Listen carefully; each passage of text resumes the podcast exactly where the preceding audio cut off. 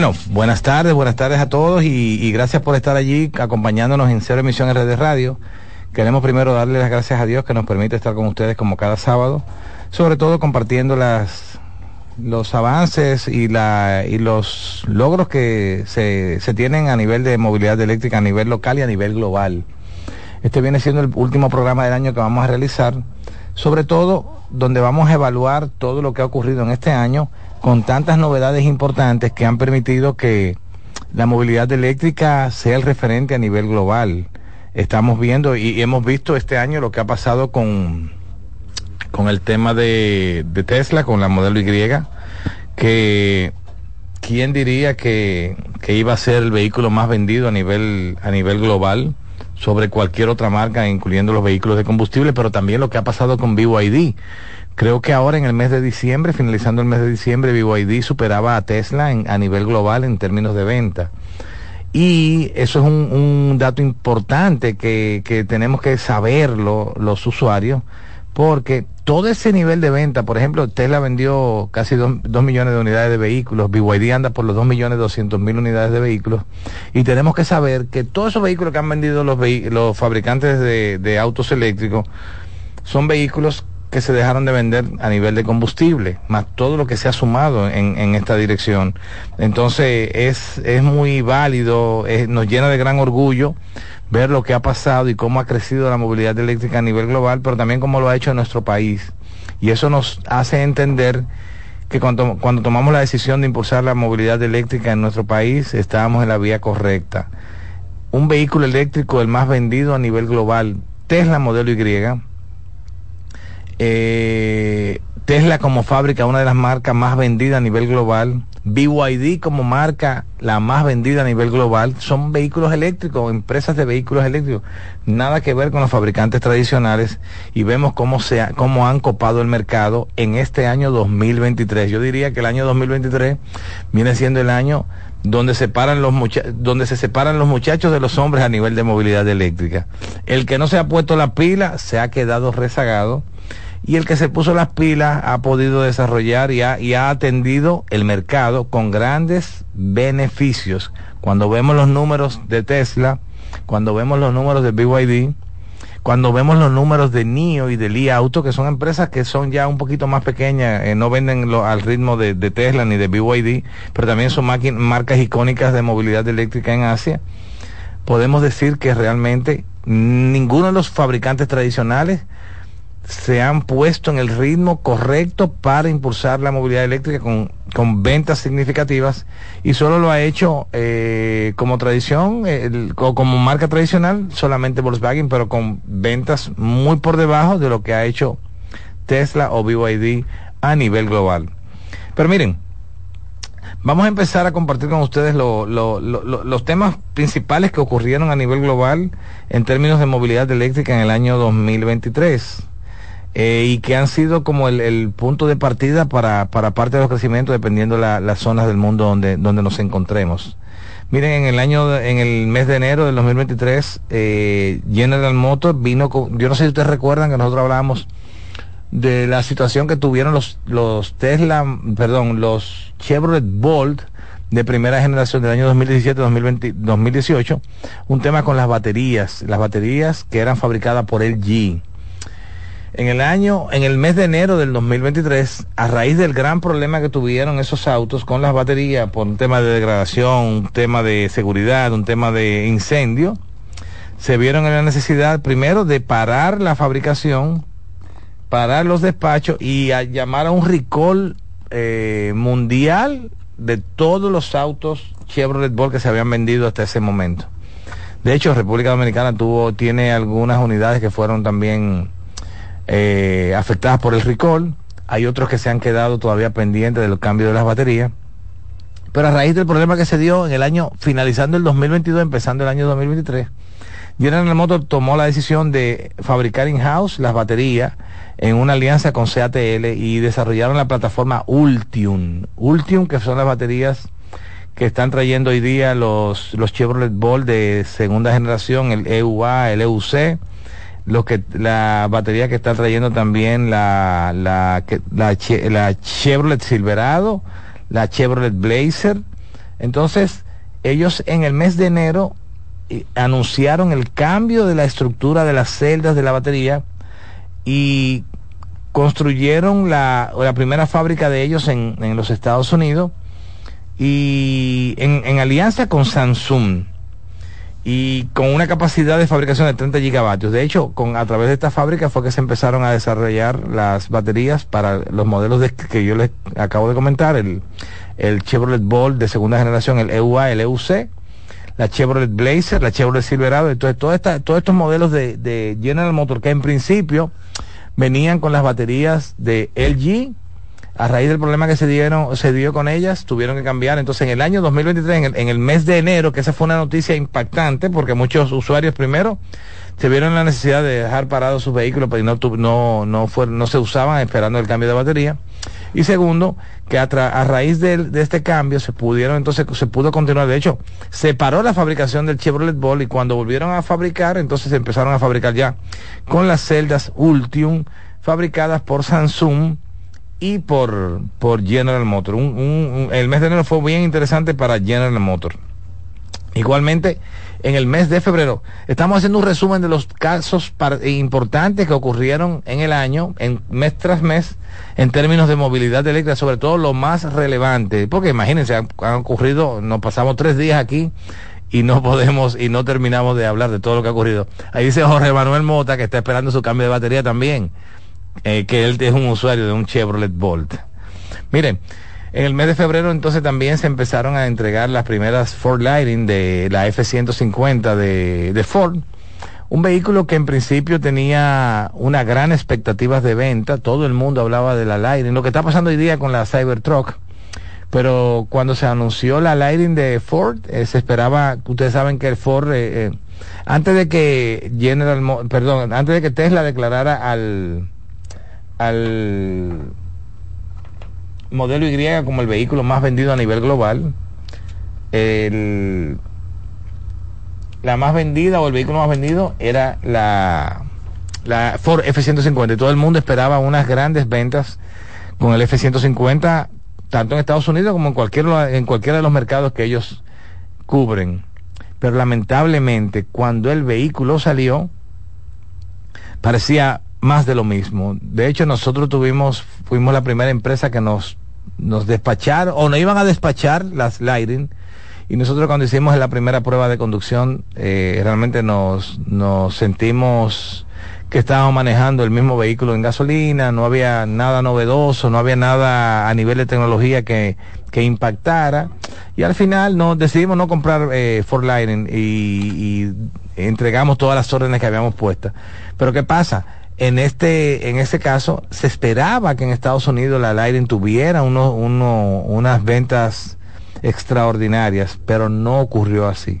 Termina el año con apenas unas eh, 35 mil unidades de, despachadas en los Estados Unidos de Lightning, donde se esperaba que se vendieran sobre 100 mil unidades en este año es un es una información que a veces a nosotros nos apena porque queremos que los fabricantes tradicionales tengan éxito en lo que hacen, en los productos que sacan, pero al final siempre lo hemos dicho, si no se ponen las pilas en conducción autónoma, en seguridad, en sistemas de cámara para seguimiento, en control vía app del propio vehículo, si no se si no se activan en esa dirección y sobre todo en desarrollo de baterías que tengan muchas autonomías para los vehículos eléctricos que están fabricando. Si no lo hacen, lamentablemente van a tener problemas con, con las ventas y, lo podemos ver con la Lighting, con, la, con el Volkswagen, que Volkswagen lamentablemente la, la ID4, ID3, ID6, las ventas son ínfimas en comparación a lo que está ocurriendo con Tesla, con BYD, con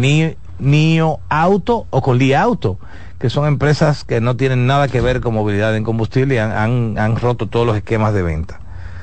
Eh, esperamos que este año, dice, dice Ford, que en el año 2024 van a tener un, lifting y van a, a, hacer una modificación completa a la Lightning para ver si logran tener grandes ventas a partir del próximo año 2024. Igualmente en el mes de febrero, eh, una noticia que fue impactante también eh, fue el anuncio de Borg Warner, que es la, la, empresa que fabrica la mayor cantidad de inversores de los, de los motores de autos eléctricos. donde ellos anunciaban la implementación de inversores de 800 voltios basados en carburo de silicio. Esos inversores utilizarían alto voltaje y con aproximadamente 250 kilovatios de potencia y 350 kilovatios de potencia para los vehículos de alto rendimiento. Eso fue un anuncio interesante. De hecho, de los, los vehículos que corren en la Fórmula E, no sé si ustedes han visto la, la carrera de autos eléctricos en Fórmula 1, pero eléctrica, y usan el sistema de inversor de energía de Board Warner con 350 kilovatios. Ellos lo anunciaron en el mes de febrero y qué bueno que, que pudieron implementarlo en el año 2023. Igualmente en el mes de marzo, Audi anunció la reestructuración de todo lo que fue la estructura de, de, la, de los modelos de e-tron. ustedes saben que e-tron, Audi empezó a fabricar su primer modelo eléctrico, fue el e-tron, y pudieron hacer el, el e-tron A2, el e-tron Q2 y el e-tron Q4. Entonces, ellos desarrollaron el, el, el, en el mes de marzo la unificación del criterio de e-tron para que en el, a nivel global la, la marca eléctrica, como ocurrió con Hyundai, que Hyundai anunció, miren, todo lo que va a ser eléctrico con nosotros se van a ser de la línea Ionic Ahora, hoy día, de hecho, ustedes han visto a Ionic con nosotros aquí en República Dominicana. Eh, todo lo que era el, el, Hyundai Ionic o la Hyundai Kona, ya ahora pasan a ser sobre la plataforma Ionic y ahora no usan Hyundai, sino simplemente Ionic 5, Ionic 6, Ionic 8. Ya en República Dominicana hay Ionic 6 y Ionic 4. Pero ¿qué pasa? Audi hizo lo propio, llamando a toda su estructura como e-tron, también para, como estrategia de ventas para poder unificar un criterio importante. Al final, igualmente lo que, lo que pasó con Volkswagen, las ventas también en, en Audi, eh, no han llegado ni al 30% de las expectativas. Esperamos que ahora para el año 2024 eh, Audi pueda hacer, aunque Audi es del grupo Volkswagen, es decir, que me imagino que esa, eh, en ese grupo deben estar con la cabeza grande todo, toda la, parte económica y la parte de ingeniería para tratar de captar la, la, la parte de mercado que han perdido. Eso fue en el mes de marzo. Igualmente en el mes de abril, CATL anunció el lanzamiento de la batería condensada de energía ultra alta. Esta, esta batería tendría una densidad de energía de 500 watts por kilogramos a nivel de celda. Imagínense que la batería más eficiente hoy día anda por los 250 vatios, casi 300 vatios por, por kilogramos a nivel de celda. Hoy, eh, y CATL lo anunció en abril que la tendrían disponible en este año. Lamentablemente no la tuvieron disponible pero se espera que ahora en el mes de marzo del 2024 estén disponibles esta batería. ¿Y qué significa eso?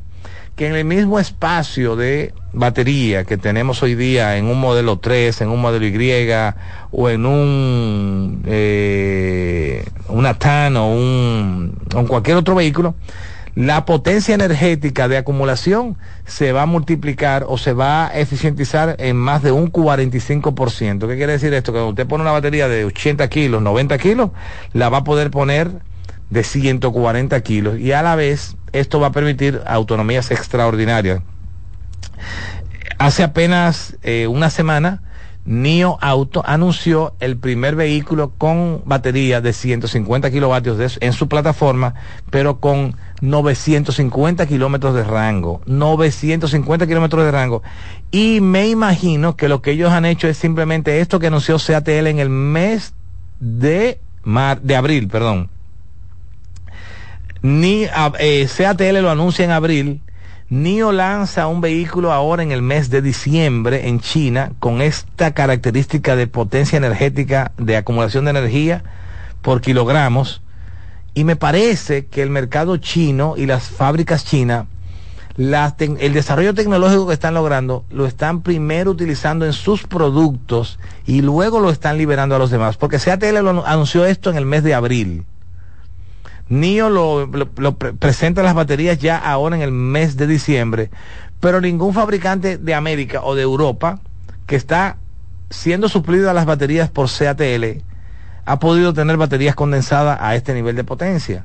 se habla mucho de que probablemente entre todos los fabricantes que le están haciendo baterías a Tesla por la alta demanda, CATL está trabajando también sobre una batería condensada para ellos. Esperemos a ver si esto es posible, pero lo bueno es que ya hay una batería que es el del NIO, el ET7 de NIO, que ya tiene batería de energía ultra alta o energía con batería condensada. Reitero, fue anunciada en el mes de abril de este año y el primer producto que trae esa batería es el NIO Auto de la empresa NIO, con autonomía. Dicen ellos que son mil kilómetros de autonomía. Cónchale, pero un viaje de kilómetros, es una batería de 150 kilovatios.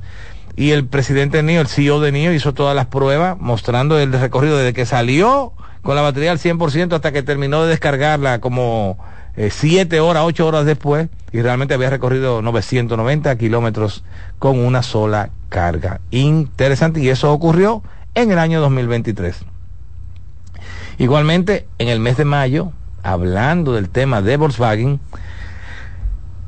fue donde saltaron todas las alertas al grupo Volkswagen por el tema de la baja demanda de todos sus productos. De hecho, una de las fábricas que de, donde se fabrica el, Volkswagen, el ID3, hubo que ser cerrada o, parar su operación porque la demanda era tan tímida en el modelo que tenían demasiado inventario que no había podido colocarse. Entonces se vieron precisados a parar la fábrica donde hacen el ID3. ¿Qué pasa? Volkswagen anunció que iba a hacer una reestructuración general de sus modelos eléctricos para recibir actualizaciones técnicas que lo anunciaron en mayo de este año, pero las actualizaciones empezarían a partir del 2024 con un rediseño visual y posteriormente cambios en la estructura de carga, motores y baterías para hacerlo más competitivo en, acorde a la realidad del, del mercado. ¿Y cuál es la realidad del mercado?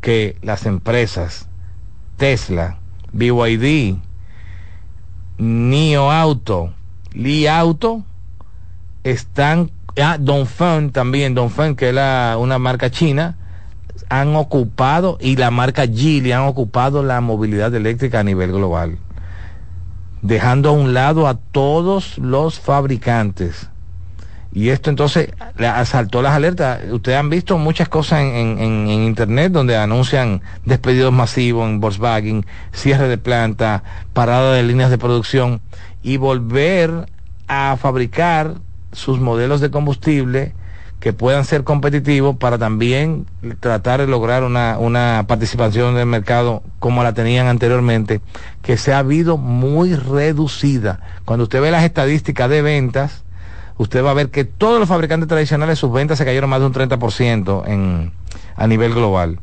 Mientras que los fabricantes no tradicionales, sus ventas han crecido un 200, un 300, un 400, un 500 y hasta un 1000% en comparación al año anterior. Pero otro dato interesante que es importante destacar, tenemos un amigo que se llama Ramón Marino, él es que nos suple las informaciones vía la Dirección de Aduana de las importaciones de los vehículos eléctrico en nuestro país. Y les cuento que eh, al año 2022 teníamos unas 4.200 unidades de autos eléctricos. Y cerrando este año, cerrando este año, claro, quiero que, que esto no, no se vea como algo muy, con una expectativa muy grande, pero cerrando el año 2023, tenemos importado vehículos con energía no tradicional unas 6.500 unidades. Es decir, este año estamos superando el año anterior casi en un 35% en importaciones de autos eléctricos.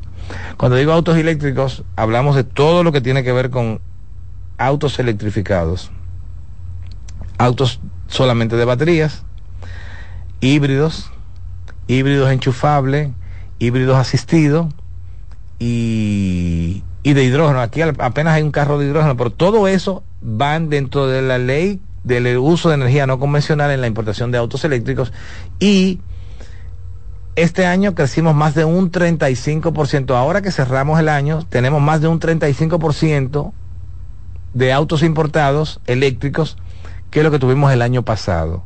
Y este es un crecimiento importante que yo siempre lo digo y se lo, motivo y le, le, converso a las personas.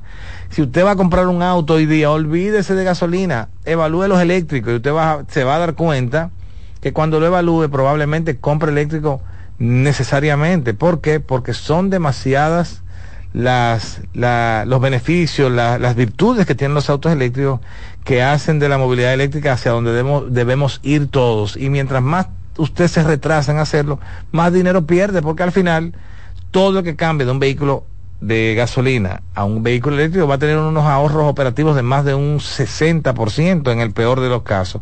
Pero el rango es desde un 80, desde un 60 a un 80% en, en reducción de sus costos, que es extremadamente interesante para los usuarios. Eh, también en el año de, en el mes de junio de este año que mira, ni NIO está, claro, les reitero, estas son las informaciones que yo entiendo que son más importantes que han ocurrido en el año 2000, 2023 y que son la punta de para, de lanza para seguir el crecimiento en términos de movilidad eléctrica a nivel global. Hablábamos de NIO ahorita, primer auto con la batería condensada de CATL. Y ahora en el mes de junio, NIO eh, integró la, las primeras celdas de estados semisólidos. Tenemos dos, dos estructuras de celdas que se estaban trabajando, las celdas de baterías sólidas, semisólidas, y la de alta densidad de, de energía ultra alta, lo que llama CATL o la batería condensada. Y NIO entonces había desarrollado también la batería, o está en desarrollo de su batería semisólida. Ellos lo anunciaron en el mes de junio y dice que utilizará sus celdas a partir del próximo año 2024. Y eso es importante porque si con CATL lograron mil kilómetros de autonomía en las baterías con, de, en, las baterías condensadas, imagínense lo que no van a lograr ellos con las baterías de estado semisólido. Eso es importante. Y miren, ahora que veo preguntas, hagan sus preguntas ahí, déjenlas en el chat para que las conversemos ahorita, porque creo que si ustedes tienen alguna información que quieran compartir o que quieran o que quieran destacar, vamos a destacarla porque eh, yo no tengo el tiempo para poder destacar el 100% de las cosas que han ocurrido, pero sí lo que yo entiendo que es lo más importante para la movilidad a nivel global, porque lo que pasa en Estados Unidos se refleja en República Dominicana. No tanto lo que pasa en Asia, pero lo que pasa en Estados Unidos se refleja en República Dominicana y todo lo que es importante para ellos también es importante para nosotros a nivel de movilidad eléctrica. Igualmente, entonces en el mes de julio, todos saben que Tesla estaba desarrollando lo que era el Tesla, el Tesla Semi, el primer camión eléctrico de Tesla. Y en el mes de julio se hicieron los primeros despachos a, la empresa Pepsi Company con unas 21 unidades y le están utilizando en la planta embotelladora de Sacramento, California. Dicen que la, la, la las facilidades que tiene el, el, Tesla Semi cuando empezaron a usarlo en el mes de julio ha sido altamente impresionante, logrando una economía de escala de más de un 60% en sus operaciones. Claro, este camión y este modelo de negocios que hizo la que hizo la la empresa Pepsi Company lo hicieron como un modelo para luego replicar en otros estados. Ellos están en Sacramento, California, y en Sacramento tienen 21 Tesla Semi, que ha sido el modelo que ellos han mostrado, y de acuerdo a la data que se ha levantado, tienen una economía de más de un 60%, niveles de falla prácticamente cero, costos operativos por, por parada de los vehículos cero porque no hay necesidad de pararlo más que cuando se van a cargar. Entonces ha sido una, en el mes de julio se hicieron las entregas, ellos pasaron data ya seis meses después, pero es lo más, lo que más se puede destacar a nivel de ya de movilidad industrial con los Tesla Semi. Igualmente en el mes de agosto tuvimos el, el anuncio, el anuncio triste, pero anuncio de la parada de fabricación del, del BMW i3. Ustedes que, han, que siguen nuestras redes y que conocen lo que ha ocurrido en el país con movilidad eléctrica, uno de los primeros autos eléctricos que llegaron a la República Dominicana fueron los BMW i3, un auto impresionante, primer carro completamente de fibra de carbono, con con batería asistida, eh, bajo peso, con gomas de, de, bajo, de baja fricción. Un carro bien interesante. Básicamente un silicar, porque la batería lo que nos daba una autonomía de 150 kilómetros. Fue muy vendido en el país. Nosotros importamos de esas unidades más de 30, 35 35 unidades. Nuestros amigos también que están en la movilidad eléctrica importaron una cantidad importante de estas unidades. Pero en el mes de agosto se anunció que ya el modelo i3 no se iba a fabricar más y que en ese mes la última tirada, que eran unas 20 unidades que iban a ser como el, el, la limit, limited edition, y decretaron la no la muerte per se del vehículo, sino la muerte de la fabricación de nuevas unidades de i3 y se iban a concentrar ya en el desarrollo de nuevas plataformas de movilidad eléctrica para la línea de BMW. Eso fue en el mes de agosto. En el mes de septiembre, en el mes de septiembre ocurrió también lo que todos esperaban. A nivel de estadística se maneja mucho la proyección de ventas de los modelos y se decretó que el, en el mes de septiembre, al ritmo que iba la modelo Y a niveles de venta, superando todos los vendedores, todos los vehículos vendidos a nivel global mes tras mes, mes tras mes, mes tras mes, proyectaron que al mes de diciembre iban a tener, iba a ser el, el auto más vendido sobre cualquier marca, sobre cualquier combustible, sobre cualquier, cualquier característica. Y realmente el año cierra con el modelo Y como el auto más vendido a nivel global. Gracias a la modelo Y, Tesla ha logrado, yo diría primero con el modelo 3 y ya luego con la Y, ha logrado toda la penetración a nivel global y, y que, el que ustedes ven en República Dominicana, en cualquier lugar se va a encontrar con Tesla modelo Y, usted va a Estados Unidos, se encuentra en cualquier lugar.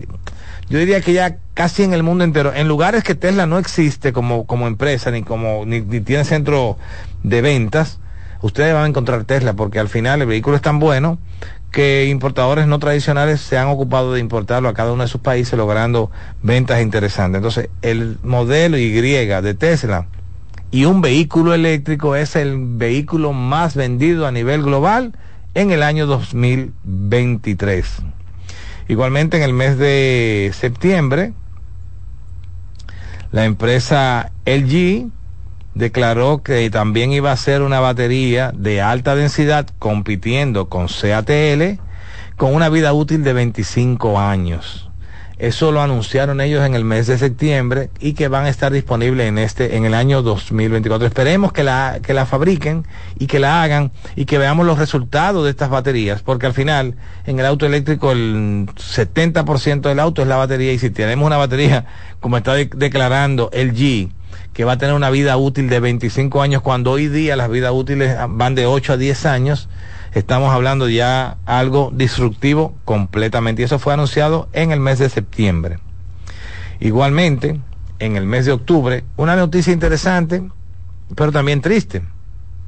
Ustedes saben que, y mucha gente nos han preguntado a veces en las redes sociales, que por qué no hemos importado el modelo de Lucid, el Lucid Air, el Lucid, el Lucid eh, Touring, eh, realmente no, no nos vimos en el interés de hacerlo porque al final es un producto muy bueno, pero igualmente muy costoso. Entonces cuando llegaron ya los modelos de Tesla con el, con el Plaid, que compite durísimo con el, con el, el, el performance de Lucid, casi con 100 mil dólares menos, cuando vemos que el, el, el, modelo ese básico de Tesla compite con el Touring de, de, de Lucid Air, casi con 50 mil dólares menos, vimos que iba a ser difícil para Lucid lograr una, capacita, una capitalización de mercado.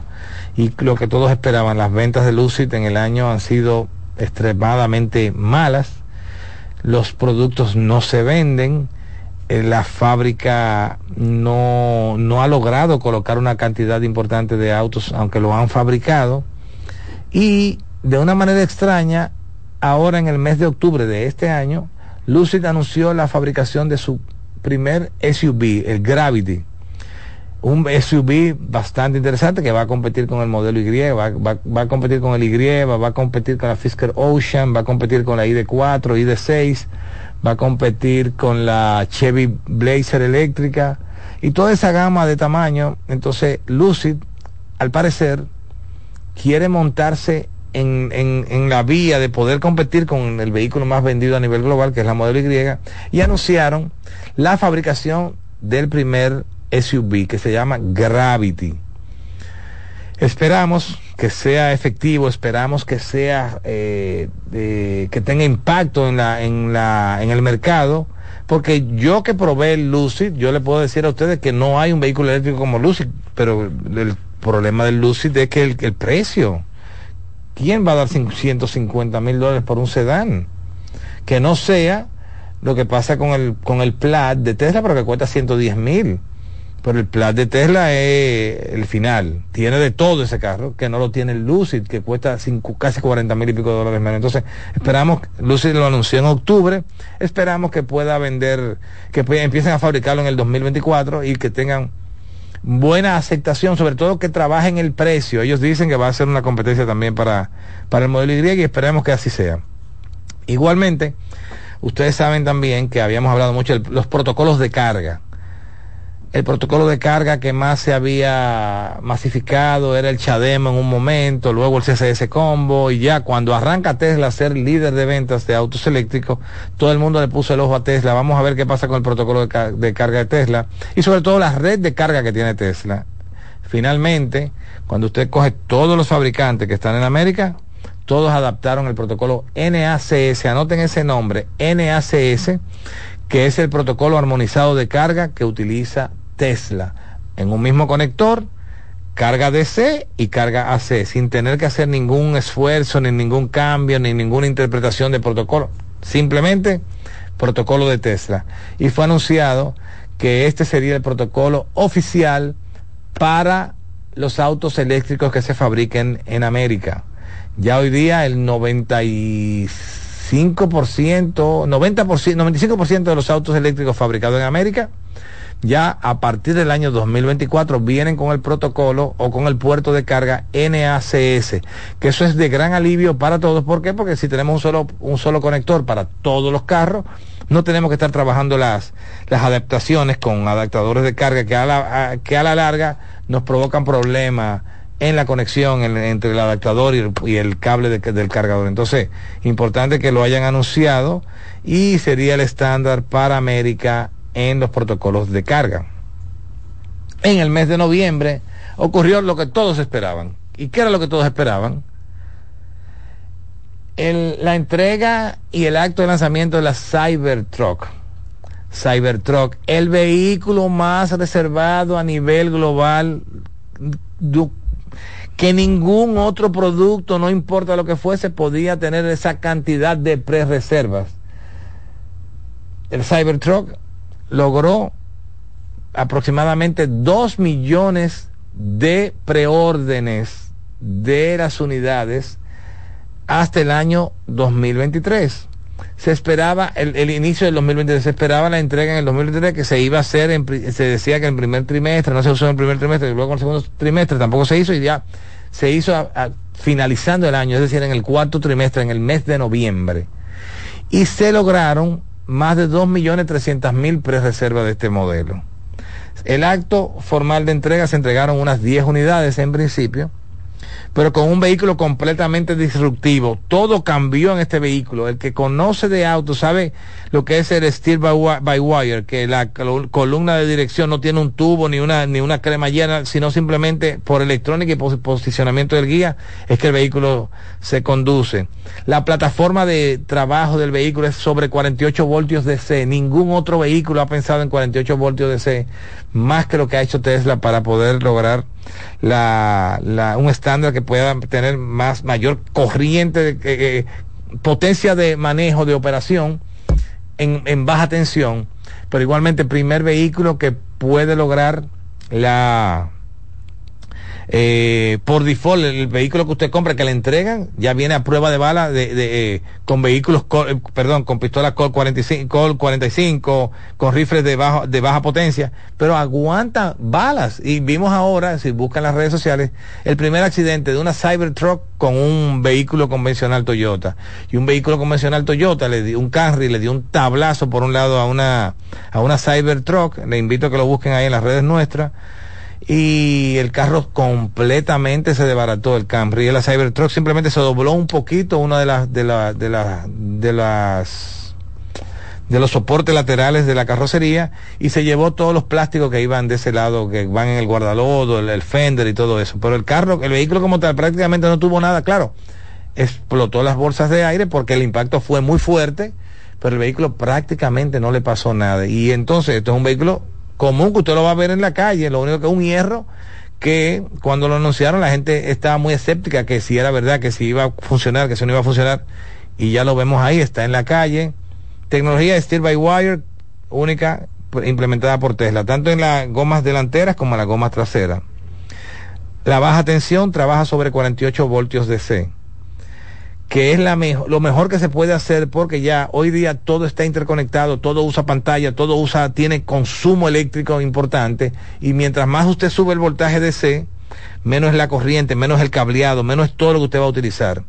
Pero también ese eh, modelo de vehículo, esos millones de, cables que interconectaban todos los módulos en los vehículos tradicionales fueron sustituidos todos por un simple CAN bus interconectado en ocho computadoras que trae la Cybertruck.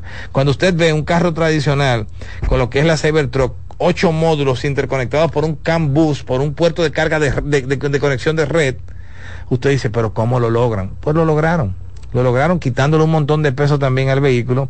Y otro dato a destacar interesante, que ellos lo traen como un como un adicional que usted puede comprarlo como un como un plus que es la, la lo que ellos llaman la el sellado de la, del habitáculo bajo presión de aire y el sellado completamente de la batería para usted poder eh, si por casualidad tiene que navegar 500 eh, metros lo va a poder hacer con rodando las gomas en, en condiciones de, de, de, agua total, de inundaciones. Y eso sería de gran ayuda también para la República Dominicana. Entonces, eso ocurrió en el mes de noviembre.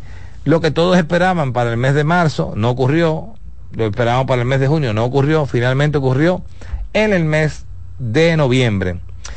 Y también en el mes de noviembre, ustedes saben que nosotros hablábamos mucho de que General Motors eh, eh, estaba desarrollando lo que era la conducción autónoma eh, y había modelos en Las Vegas de vehículos eléctricos y de taxis eléctricos completamente robotizados. Al final se dieron algunas situaciones, alguna, algunos tapones porque los carros se ponían locos en algunos lugares al final eh, General Motors, que estaba en, en, asociación con Cruz, que era la que estaba desarrollando la tecnología, decidieron poner a un lado el proyecto de la robotización de los autos, ya que al final la, la, lo que dio al traste fue que uno de los vehículos sin conductor atropelló a un peatón, se llevó, se llevó una gente, entonces al final decidieron poner en pausa el proyecto de la robotización de los autos de General Motors. Ustedes veían el que iba a Las Vegas, se podía topar con, con los Cruz, eh, los vehículos Chevrolet Ball, brandeados con las letras Cruz, pero con General Motors, y lo podía ver que andaban conduciéndose con LIDAR, con cámara, con una serie de, de tecnología que al final al parecer no, no ha sido exitoso y decidieron poner en pausa ese proyecto en el mes de noviembre. Y por último, ya en el mes de diciembre, tenemos que la empresa General Motors destacó que en el mes de diciembre deberían empezar los despachos de la de la Silverado hacia el público. La, nosotros eh, pudimos ver en el, en el CES de este año, el, el, el, el, 8 de enero en Las Vegas, cuando hicieron la demostración de la, de la eh, Chevrolet Silverado y un vehículo impresionante. Se suponía que lo iban a empezar a entregar este año, al final no lo pudieron entregar. Anunciaron en el, en el mes de diciembre, anunciaron ya que las entregas, porque hay muchas preórdenes también, se van a empezar a hacer a partir del año 2024, pero a partir de marzo. Esperemos si realmente esas fechas se cumplen para ver si, si al final podemos ver una competencia directa ya con Rivian, con Rivian, For Lighting, Cybertruck y ahora con la Silverado, que a mi modo de ver cuando la vi en Las Vegas eh, me, me, pareció interesante, pero esos eran los prototipos. Vamos a verlo ya en la calle y ver cómo es la acogida del público hacia, hacia estas nuevas tendencias. Y al final, decirle que a nivel de potencia económica y, país, China le comió los caramelos a Europa y a Estados Unidos. Estados Unidos se quedó rezagado esperando a ver qué iba a pasar con la movilidad eléctrica. Europa estaba también un poquito rezagado y también con esas tecnologías estrambóticas que encarecen los vehículos, le dejaron el mercado a China. Y hoy día China es el papá de la movilidad eléctrica a nivel global. Autobuses, camiones, minibuses, toda la gama la tiene China desarrollada con múltiples empresas. Entonces cerramos este año con a nivel de potencia económica, con China liderando la movilidad eléctrica a nivel global. Un 80-20. Usted, China tiene 80 y eh, entre Estados Unidos y, Europa tienen un 20%, pero China va adelante casi un 80% en términos de movilidad eléctrica. Y el avance que tienen los Estados Unidos cuando lo vemos a nivel global es básicamente por Tesla, porque las marcas adicionales y tradicionales a nivel de penetración han sido un fiasco con sus modelos eléctricos. Hasta aquí el resumen de todos de los datos importantes que ocurrieron en este año, como un resumen de que por qué hemos crecido a nivel global en términos de movilidad eléctrica y hacia dónde vamos. Vamos a hacer una breve pausa y retornamos en breve gracias a nuestros amigos de Evergo con la electrolinera de Jorge Mota, Wellington, Carlos. Nos vemos allá. Retornamos en breve.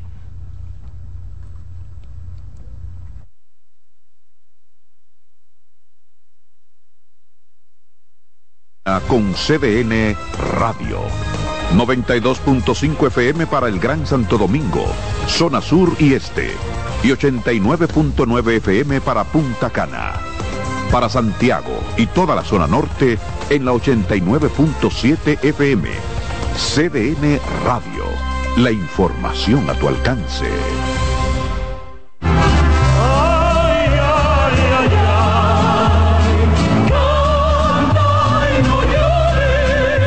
La vida pasa cantando. Canta, si aliviar quieres tu dolor. Cada domingo le invitamos a escuchar La vida pasa cantando, un programa de Logomarca y CDN Radio. Para cantar canciones como esta. La vida pasa cantando por esta emisora los domingos a partir de las 10 de la mañana. Con Lorenzo Gómez Marín. Cantando me iré, silbando me iré, cantando lejos me consolaré.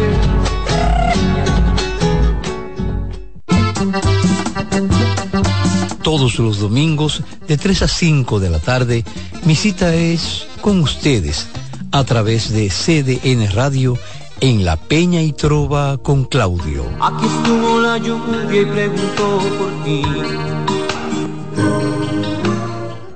En la vida hay amores que nunca. Todas las voces que cantan al amor. Yo la quería más que a mi vida. Todo el romance musical del mundo.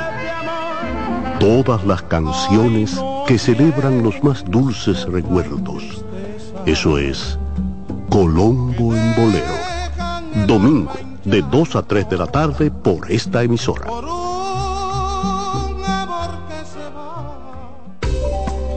Ya estamos de vuelta con Cero Emisión Radio, movilizándonos hacia el futuro por esta CDN Radio.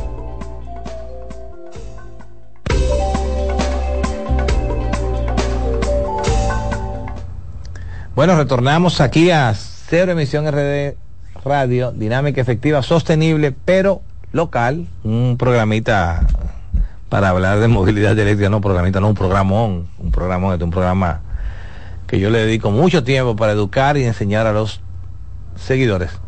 Newberry Romero, un saludo, dice saludos. Gracias, Newberry, estamos a la orden. Jorge Mota, la batería, sí, ahí vamos a ver cómo en Puerto Rico cambió la, parece la gestión o la administración en la, en la empresa que estaba haciendo los cambios, pero vamos a esperar a ver qué pasa el próximo año para ver si se cambia tu batería. Newberry Romero, respuesta de mi carro y lo llevé para chequearlo.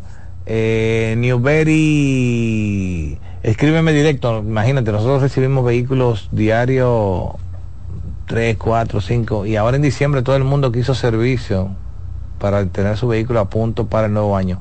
Escríbeme directo a Newberry. Saludos, dice Alexander Pilier, saludos cordiales, ingeniero Charles desde Punta Cana. Alexander, hablé ahorita de los trollers Es importante también destacar que este año se inició la fabricación y la reestructuración de troller para hoteles desde Punta Cana y para el mundo.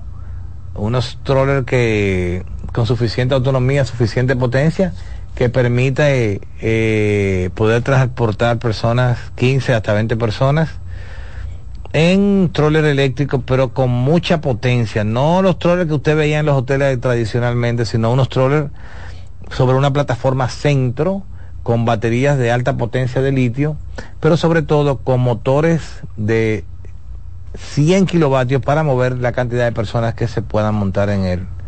Es interesante lo que está pasando en Punta Cana, de la mano de Cero Emisión RD, Gore Electric y Centro. Dice Pineda, aquí en RD hay un carry de hidrógeno, sí, hay un carro de hidrógeno, el tema es que no hay el hidrógeno para echarle, ¿entiendes? Hay un carro de, hay un, hay uno de hidrógeno, sí. Pero se ha hecho difícil al propietario poder usarlo. A él se lo, eh, lo compró en una subasta y pensaba que era un carro normal y lo trajo. Al final no ha podido, no ha podido usarlo porque no tiene dónde echarle el hidrógeno. Opinión del pueblo nos dice, aún no hay exoneración en los impuestos para importaciones de vehículos eléctricos. No hay exoneración como tal, pero sí hay una ley que incentiva la movilidad eléctrica.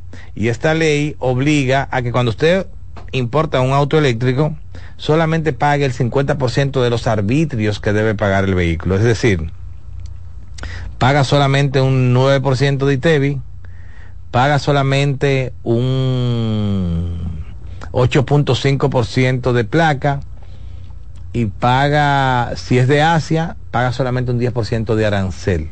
Es decir, que estamos eh, con un beneficio que nos ayuda. La, ley no se aplica correctamente en todos los aspectos, pero, pero sí tenemos un beneficio que nos ayuda a tener los autos eléctricos mucho más económicos que lo que cuesta un vehículo de gasolina. Hoy día ya en República Dominicana nosotros tenemos autos eléctricos con, con valores eh, con valores comparables a los autos de gasolina que han permitido eh, la masificación. Yo les comentaba que tenemos, por ejemplo, el Avantier que anda por los, por los 12 mil dólares, 13 mil dólares. Tenemos el BAU que también anda por los 13 mil dólares. Hay vehículos de toda gama en República Dominicana ya y es gracias a la ley. Porque si no, estos vehículos pagaran mucho más impuestos. Estamos pagando nada más la mitad de los impuestos que paga un vehículo de gasolina y eso ayuda a la masificación de la movilidad eléctrica. Quisiéramos que se desmonte totalmente los impuestos, pero sabemos que somos un país pobre, somos un país que necesita recaudar, recaudar fondos y entendemos que con tener el 50% de descuento de los arbitrios eh, es válido. Sí debemos corregir el tema de la ley en impuestos internos para que cuando se vende el vehículo no se tenga que pagar el 18% de, de ITEVIS. Pero mientras tanto estamos manejando y estamos trabajando y luchando y seguimos creciendo, que es lo importante. Eh, RPR 637 nos dice, ¿qué marca conviene más comprar para este 2024? Depende de tu bolsillo. RPR, tú sabes que tenemos ya hoy día en República Dominicana más de 100 modelos de autos eléctricos y yo te diría que, cuál es tu presupuesto. Yo te, entonces, de acuerdo a tu presupuesto, yo te diría cuál tú sería el mejor para comprar. Y sobre todo comprar en empresas como Cero Emisión RD que te van a dar garantía en el vehículo y en, en, partes, piezas y servicios. Eh, básicamente eso, pero habría que ver cuál es tu presupuesto para saber y poder darte una respuesta adecuada a tu inquietud. Tenemos a Jeffrey Valdés 7, nos dice, ¿cuánto sería el gasto de exportar un Tesla Y 2023 RD en comparación de un auto de combustión a República Dominicana? Mira, lo que tú tienes que calcular es que no importa el modelo de vehículo eléctrico que sea, tienes que calcular la factura, el valor de factura del vehículo de, exportación.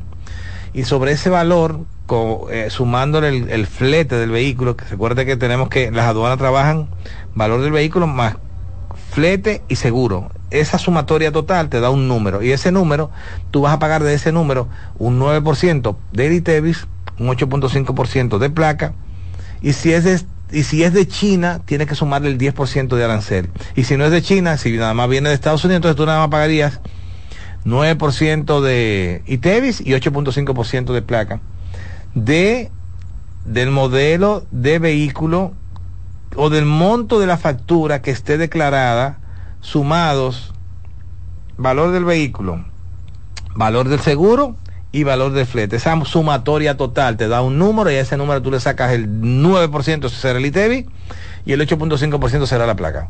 Pero te recomiendo, si vas a traer uno, que mejor te acerques a nosotros porque las navieras tienen un tema con la con la con la carga de los vehículos eléctricos que no lo están haciendo si no son empresas que estén certificadas y que tengan una serie de permisos que tenemos nosotros para, para exportar autos eléctricos, perdón, importar autos eléctricos. Eh, hey, mi hermano Luis, Luis Acosta Díaz, ese de lo bueno. Próximamente lo veremos en una Tesla Model X. En la Model X vamos a ver a Luisito a través de BTV Canal 32. RPR 637 nos dice recordar la batería adicional para más rango de la Cybertruck. Sí, eh, Tesla tiene, yo lo veo hasta cierto punto para nuestro país innecesario. Ellos tienen un, un battery pack adicional de 50 kilovatios que se puede adaptar en la cama de la Cybertruck para tú darle unos 100 kilómetros más de autonomía a la Cybertruck. Entiendo que para nuestro país no es necesario porque es que como tú con 500 kilómetros aquí yo tú caminas el país prácticamente. Yo que tengo vehículos de muchos rangos, yo, yo uso la Rivian R1S que da casi 600 kilómetros y yo voy a Punta Cana y retorno sin tener que cagar, voy a Santiago y retorno sin tener que cagar, voy a, a, justo esta semana estuve en Cabarete, fui y vine y no tuve que cargar. Es decir, cuando usted tiene vehículos con muchos rangos no hay necesidad de, de más batería. Entonces la Cybertruck por default viene con aproximadamente 500 kilómetros. La, la, Foundation Edition o la All Wheel Drive van a venir, vienen con 520, 530 kilómetros de autonomía. Entiendo que no es necesario. Ahora, para el que va a hacer hauling, towing, towing de, de, de alar, bueno, probablemente una persona que quiera usar la Cybertruck para alar casa, casa de campo, casa de campaña o, o, o truck o lo que sea, sí ahí va a necesitar un poquito más de potencia energética para poder alar y sí yo pienso que ahí pudiera sumarse una batería de 50 kilovatios adicional. Pero yo entiendo que para nuestro país eso no va a ser necesario. Aunque sí para los Estados Unidos el que, el que hace trabajo de towing o de alar. Eh, tenemos a Robinson CH28. ¿Qué beneficio fiscal tiene el cambio eléctrico? ¿Y en qué proyecto está trabajando el Estado en desarrollo de nueva energía? Wow, es una pregunta enorme con muchas, muchas, muchas respuestas. Mira, Beneficio fiscal, básicamente que vas a pagar menos que lo que pagas de impuestos de un vehículo de combustible, eso es un beneficio fiscal.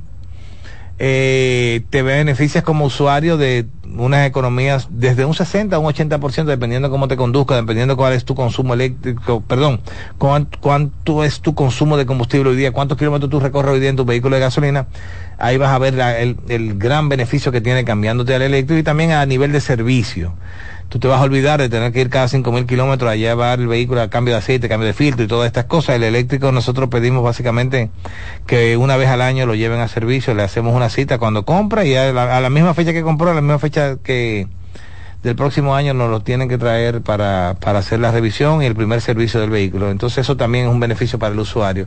El Estado está trabajando con muchos proyectos. Yo hablé al principio de los autobuses eléctricos a nivel escolar, hablé también la ruta eléctrica de la zona colonial, hablé de las camionetas que van a empezar a ya ser usadas en algunas instituciones del Estado que van a ser eléctricas, hablé también de algunos autobuses que van para la ONSA.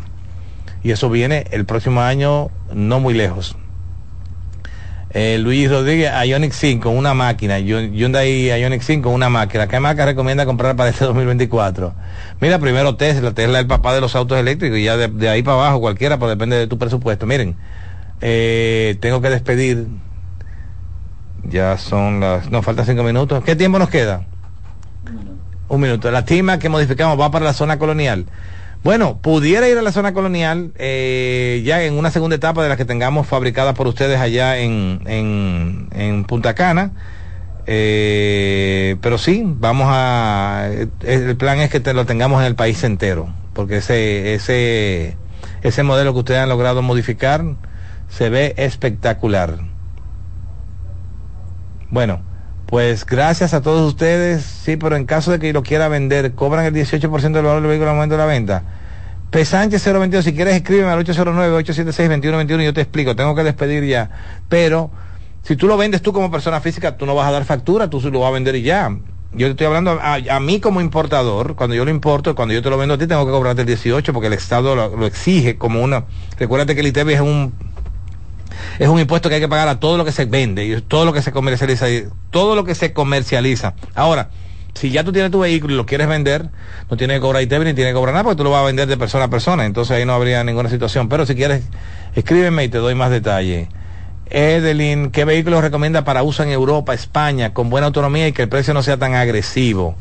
España, el MG, MG tiene un, producto buenísimo que compite con el Tesla Modelo 3, es más económico que el Tesla Modelo 3. Creo que el MG sería interesante o el Renault, eh, bueno, no recuerdo el modelo del Renault, pero sobre 300 kilómetros de autonomía tú, tú estarías, eh, sí, estarías bien, entiendo, para tus necesidades. Bueno, gracias a todos ustedes por estar aquí con nosotros, gracias por interesarse en la movilidad eléctrica. Gracias por ser parte de esto que empezamos con tanto con tantas intenciones de mejorar las operaciones nuestras en televisión y desearles a todos feliz año, tómenlo suave, disfruten con su familia y que esperamos que el año 2024 sea un año de mayores resultados a nivel familiar para cada uno de nuestros seguidores, pero sobre todo que honremos a Dios en todo lo que hagamos y que, como dice mi pastor, República Dominicana es tierra bendecida como su gente. Y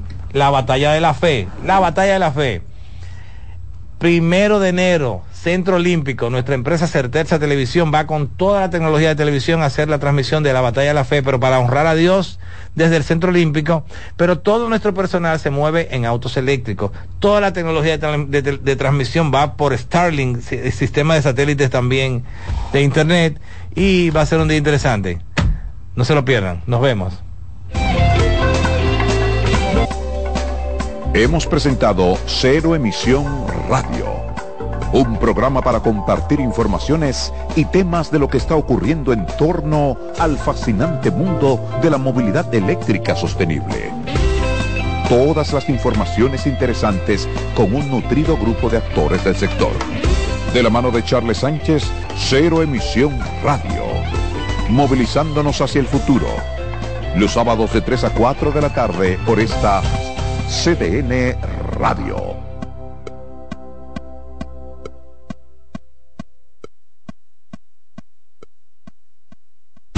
Escuchas CDN Radio, 92.5 Santo Domingo Sur y Este, 89.9 Punta Cana y 89.7 toda la región norte.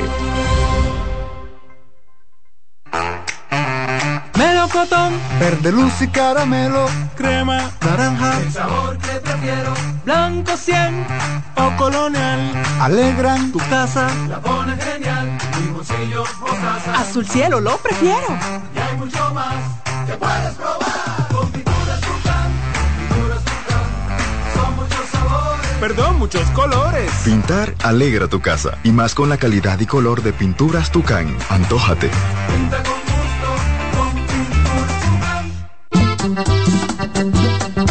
todos los domingos de 3 a 5 de la tarde, mi cita es con ustedes a través de CDN Radio en La Peña y Trova con Claudio. Aquí estuvo la lluvia y preguntó por ti.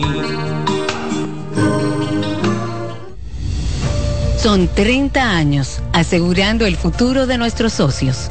30 años apoyando a pequeños y medianos empresarios a convertirse en empresarios de éxito. 30 años aportando y ayudando a dinamizar una economía creciente, apoyando y fortaleciendo a los principales gremios empresariales que hacen vida en nuestra empresa cooperativa. Porque en Cooperativa Empresarial somos el motor que ayuda a impulsar la economía nacional contigo y para ti. 30 años de hacerte la vida fácil para alcanzar tus sueños. Cooperativa Empresarial, 30 años siendo tu futuro seguro.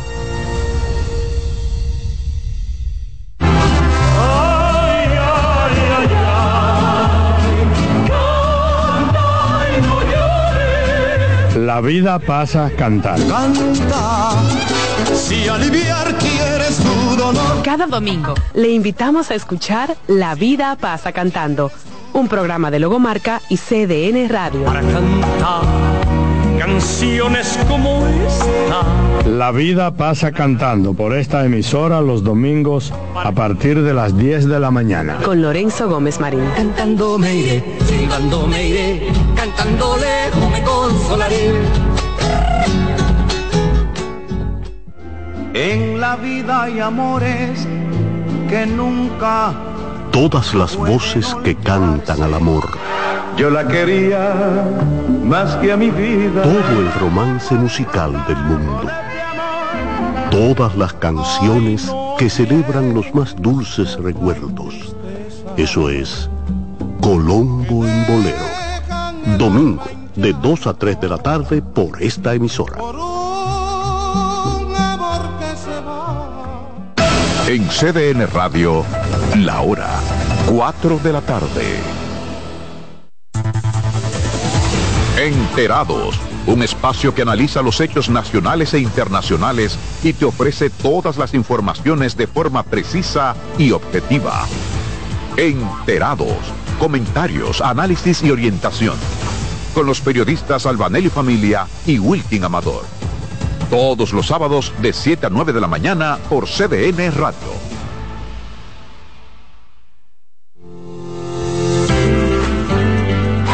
Ya inicia Edesur en la radio.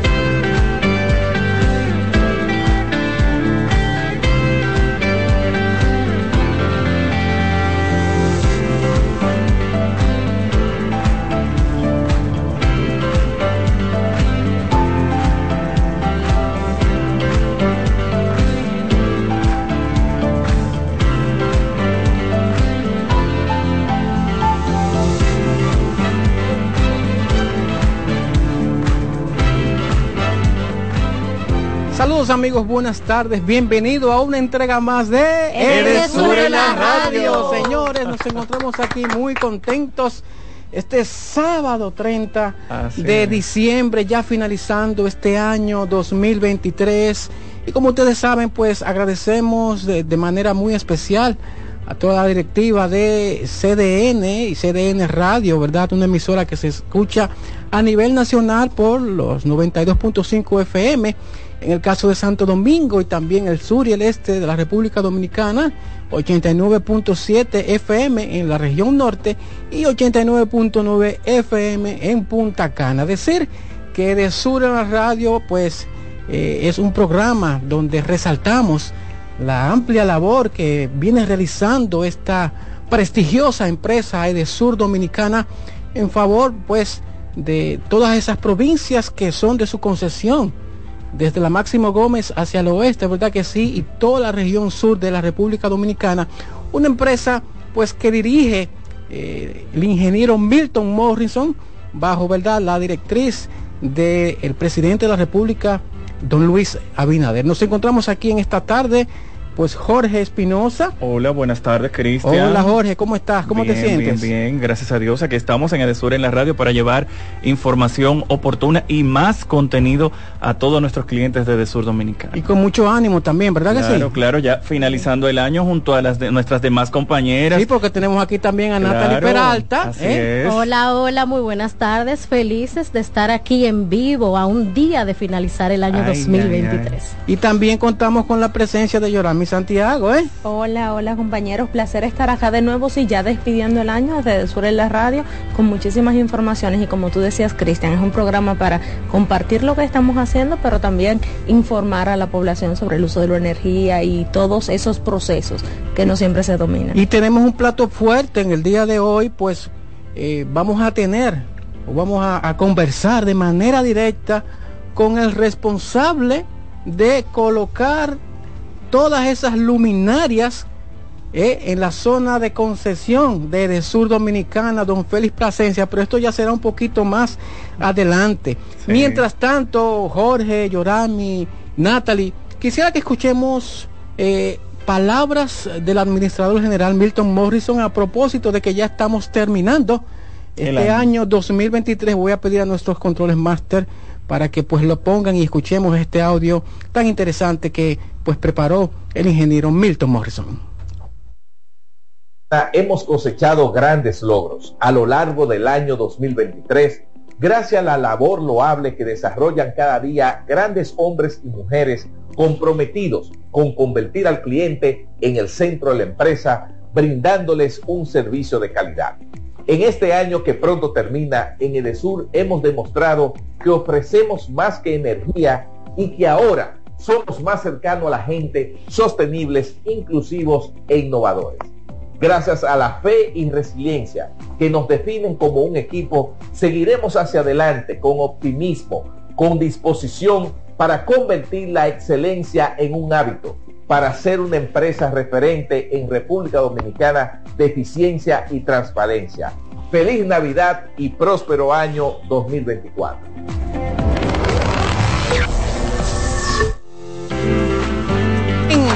Excelente, qué bien. Excelente qué este mensaje del ingeniero Milton Morrison, ¿verdad? Que nos anima incluso ya para el 2024 a continuar con mucha energía, con mucha fuerza, ¿verdad? En esta empresa de este sector tan demandante que es el, el sector eléctrico, ¿verdad que sí? Demandante que además pues todo el mundo espera, claro, todo el mundo espera pues estar, estar eh, al día, ¿no? Con su, con su familia, compartir en familia, con buena energía, energía positiva, como, como decimos en el sur dominicana. ¿Querías comentar algo, Yorame? Sí, o sea, un sector demandante y la importancia que tiene el sector para el desarrollo del país. Me gusta la parte donde el ingeniero habla de la resiliencia que nos ha caracterizado este año, porque este ha sido un año de fenómenos naturales, de, sí. de situaciones a nivel nacional y la energía ha sido muy vital ahí y ahí entonces es bueno resaltar el trabajo de nuestro personal en las calles, los brigadistas, las personas de los camiones que han estado ahí al pie del cañón siempre dando la cara con cualquier situación que se presenta para que ese servicio no falte todo el tiempo dando la cara.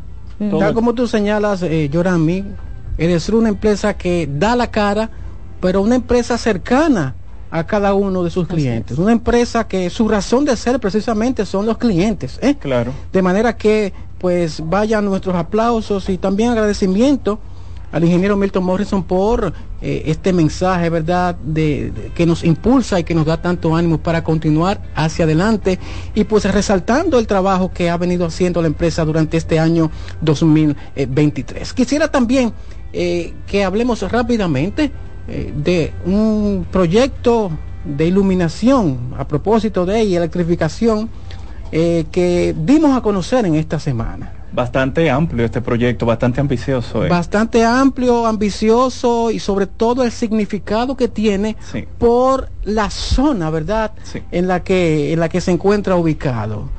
Así es, Cristian, y es que Edesur electrificó el puerto turístico de Cabo Rojo y iluminó el centro de, de Pedernales con 300 luces tipo LED. Wow. wow. Entonces, esto es un proyecto que va de la mano con todo lo que ha sido el plan de potencializar esa zona de Pedernales desde la presidencia de la República. ¿Verdad que sí? Eh, recordemos, de, recordemos que eh, desde la presidencia se ha impulsado claro, eh, como un polo turístico sí. la, la, zona de Pedernales. En el caso, bueno, ahí tenemos a Cabo Rojo. Recordemos que ahí está eh, ese, ese aeropuerto, el sí. importante aeropuerto de Cabo Rojo, que turístico, por cierto, y con esta iluminación y electrificación que ha hecho pues de Sur Dominicana, esto contribuye, ¿verdad?, con el turismo de, del país. Sí, y qué interesante, eh, ahorita estábamos de hecho antes de empezar el programa analizando toda esta parte y, y, qué interesante que no solamente la parte turística de nuestro país se quedaría entonces en, en las en, en, zonas que ya conocemos como Punta Cana, sino que este interesante proyecto pues nos da una, una, una visión de que también la parte sur profundo pues se está se está desarrollando un hermoso proyecto turístico muy interesante por cierto y en el que de sur por por supuesto tenía que estar ahí, y tenía ahí que está estar trabajando. y ahí está ahí está la evidencia eh, por supuesto esto contribuye verdad con la seguridad en la zona con el desarrollo, con el en la desarrollo de la zona. miren a propósito tenemos un video que se preparó eh, para enseñar para mostrar lo que Edesur hizo ahí tenemos el testimonio de de dos municipios de la zona de Pedernales, así que voy a pedir para que los escuchemos, ¿verdad que sí? Vamos a ver. Anterior no se podía caminar con una oscuridad que anda, que, que había. Y los tigres caminando a medianoche que usted no sabía si iba a amanecer vivo, porque andaba un bandado de tigres por aquí. Pero ahora con esta luz que el presidente de la República ha mandado a poner por aquí en estos barrios, lo sentimos, lo vemos, 5-5, bien. Gracias a Dios, inclusive al presidente y a ustedes que no han dado esta iluminación. Aquí no se veía ni, ni, ni, ni- la calle donde uno vivía. Y ahora estamos iluminados, ahora está esto feliz aquí.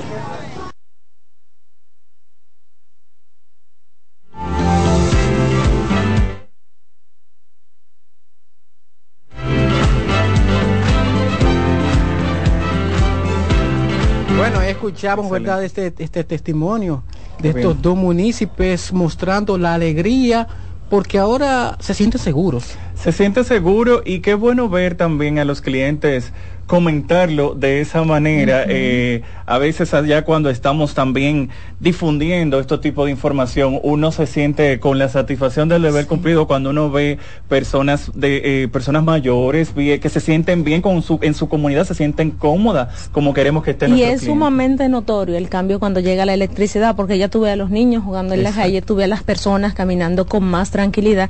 Que señores, esas comunidades donde no tienen ese alumbrado público, donde no hay energía eléctrica, se acuestan cuando, como dicen, con la gallina, Con la porque es que ya es inseguro tú quedarte cuando el sol se oculta. Y si se dan cuenta o si se dieron cuenta en las imágenes del video, eh, se veían todas esas calles de allá, de esa apartada comunidad, ¿verdad?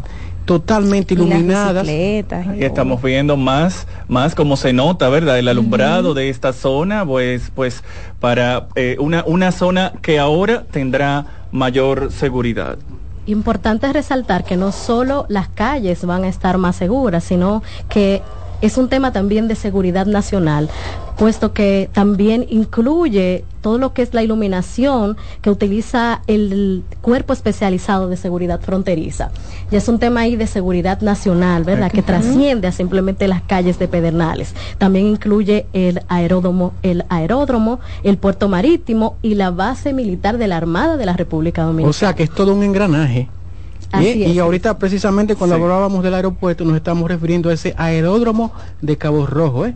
que El- tiene el- mucho tiempo ahí. Sí, el proyecto que se está también desarrollando. Entonces yo creo que, que- yo creo equipo que justamente hablando de alumbrado, pues vamos a tener una entrevista más adelante con una persona responsable de que ha estado de, de cerca con todo este trabajo, ¿verdad que sí, Pero tú lo estás poniendo como que eso está muy lejos. No, no, no. Señores, no, no, no, eso es ya. Ya Así casi. que ahora mismo vamos a hacer nuestra primera pausa para entonces retornar con, con ese invitado. con ese invitado, Exacto. ¿verdad que sí? Eh, bueno, lo voy a dejar para ahorita, pero ahí viene, ahí ya, viene, ahí ya. viene. Don Félix Plasencia. Nos vemos en un momentico con más Edesur en la radio.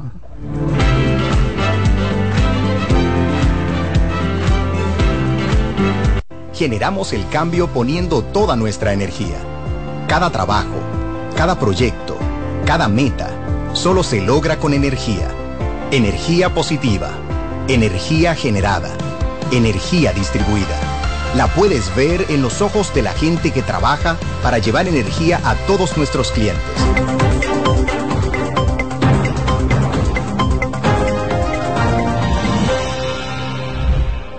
Los residentes de Villa Palomino en Azo por primera vez reciben energía de calidad tras la inauguración del proyecto de rehabilitación de redes e iluminación encabezado por el administrador general de Sur Dominicana, Milton Morrison.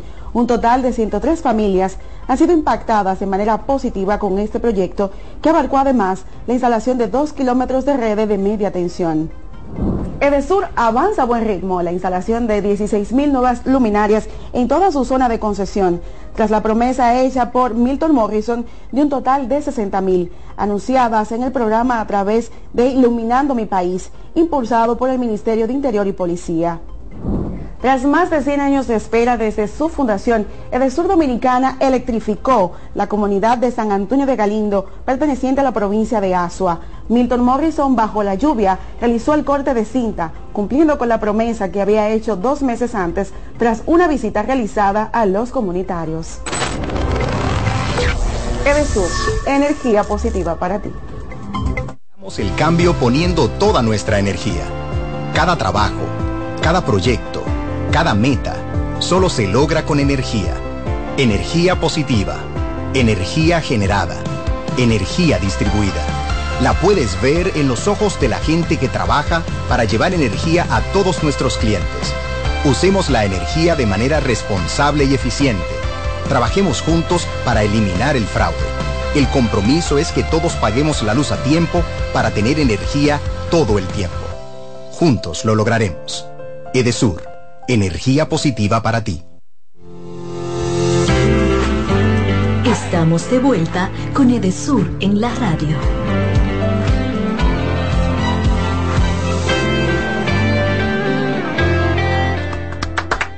Hemos retornado ya, ¿verdad? Para continuar con este maravilloso programa de Sur en la radio. Y está con nosotros esa persona de, la, de quien estamos hablando hace un momentito, responsable de colocar eh, todas esas luminarias. Por supuesto, él, él, se, él dirige a todo este maravilloso equipo que incluso hasta disculpas le voy a pedir a don Félix Plasencia, porque yo sé que lo sacamos de su hábito, de, su hábito, ¿verdad? Diario y sobre todo hoy un 30 de diciembre. Recuerdo que cuando hablaba con él para, para invitarlo, me decía, wow, por eso un 30 de diciembre. Usted sabe que en este día incluso todo ese equipo se mantiene o está en estos momentos en la calle. Trabajando. Trabajando. Eh, eso nos caracteriza caracteriza todo el equipo de Sur Dominicana, que no importa la hora, no importa el momento, siempre estamos prestos para ofrecer el servicio y, aquí está con nosotros entonces Félix Plasencia, gerente de alumbrado público de Sur Dominicana. Félix, muy buenas tardes, ¿cómo estás?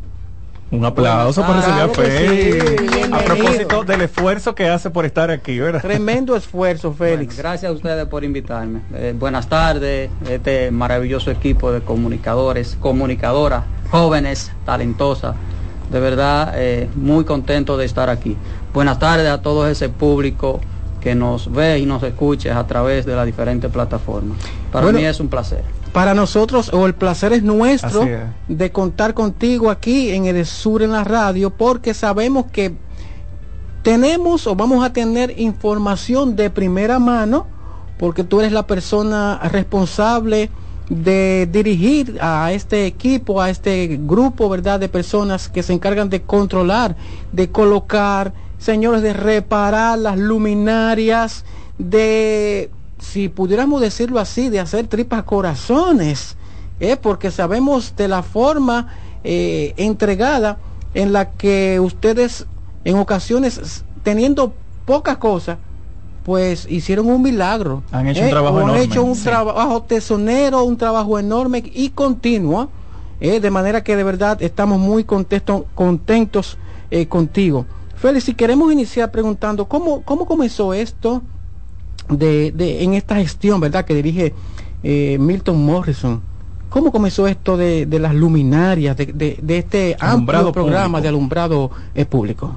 Así es, Cristian. Eh, te explico. Eh, nosotros decimos la gestión de Milton Morrison está llena de luces. y que, me encanta. Bien, bueno que, que, así sea. Mira, yo creo que detrás de cada proyecto exitoso hay una génesis, hay una cabeza pensante, hay ideas. Y debo mencionar aquí que esto inició, no sé si ustedes recuerdan, los primeros meses de gobierno de la gestión del presidente Luis Abinader, cuando tomó la iniciativa de invitar a cientos de juntas de vecinos al Palacio Nacional y ahí lo recibió. Pero no solo lo recibió él, sino que invitó a funcionarios de diferentes instituciones y ahí estaba el ingeniero Milton Morrison. Qué bien. Ustedes se imaginan eh, una mesa de trabajo donde los comunitarios, los presidentes de junta de vecinos, inmediatamente comenzaron a plantear cuáles eran esas necesidades. Y ahí estaba alumbrado. O sea, es ahí donde comenzamos a recibir eh, diferentes solicitudes de diferentes sectores a través de líderes comunitarios. Y ahí arrancamos. Luego iniciamos el proceso de los levantamientos, pero no solo se queda ahí. O sea, el ingeniero Milton Morrison, como buen gerente, como buen administrador, se traslada a los diferentes sectores eh, de todos los barrios en el área de concesión de Sur y se sigue replicando esos encuentros comunitarios que también dieron origen a lo que hoy nosotros estamos viendo.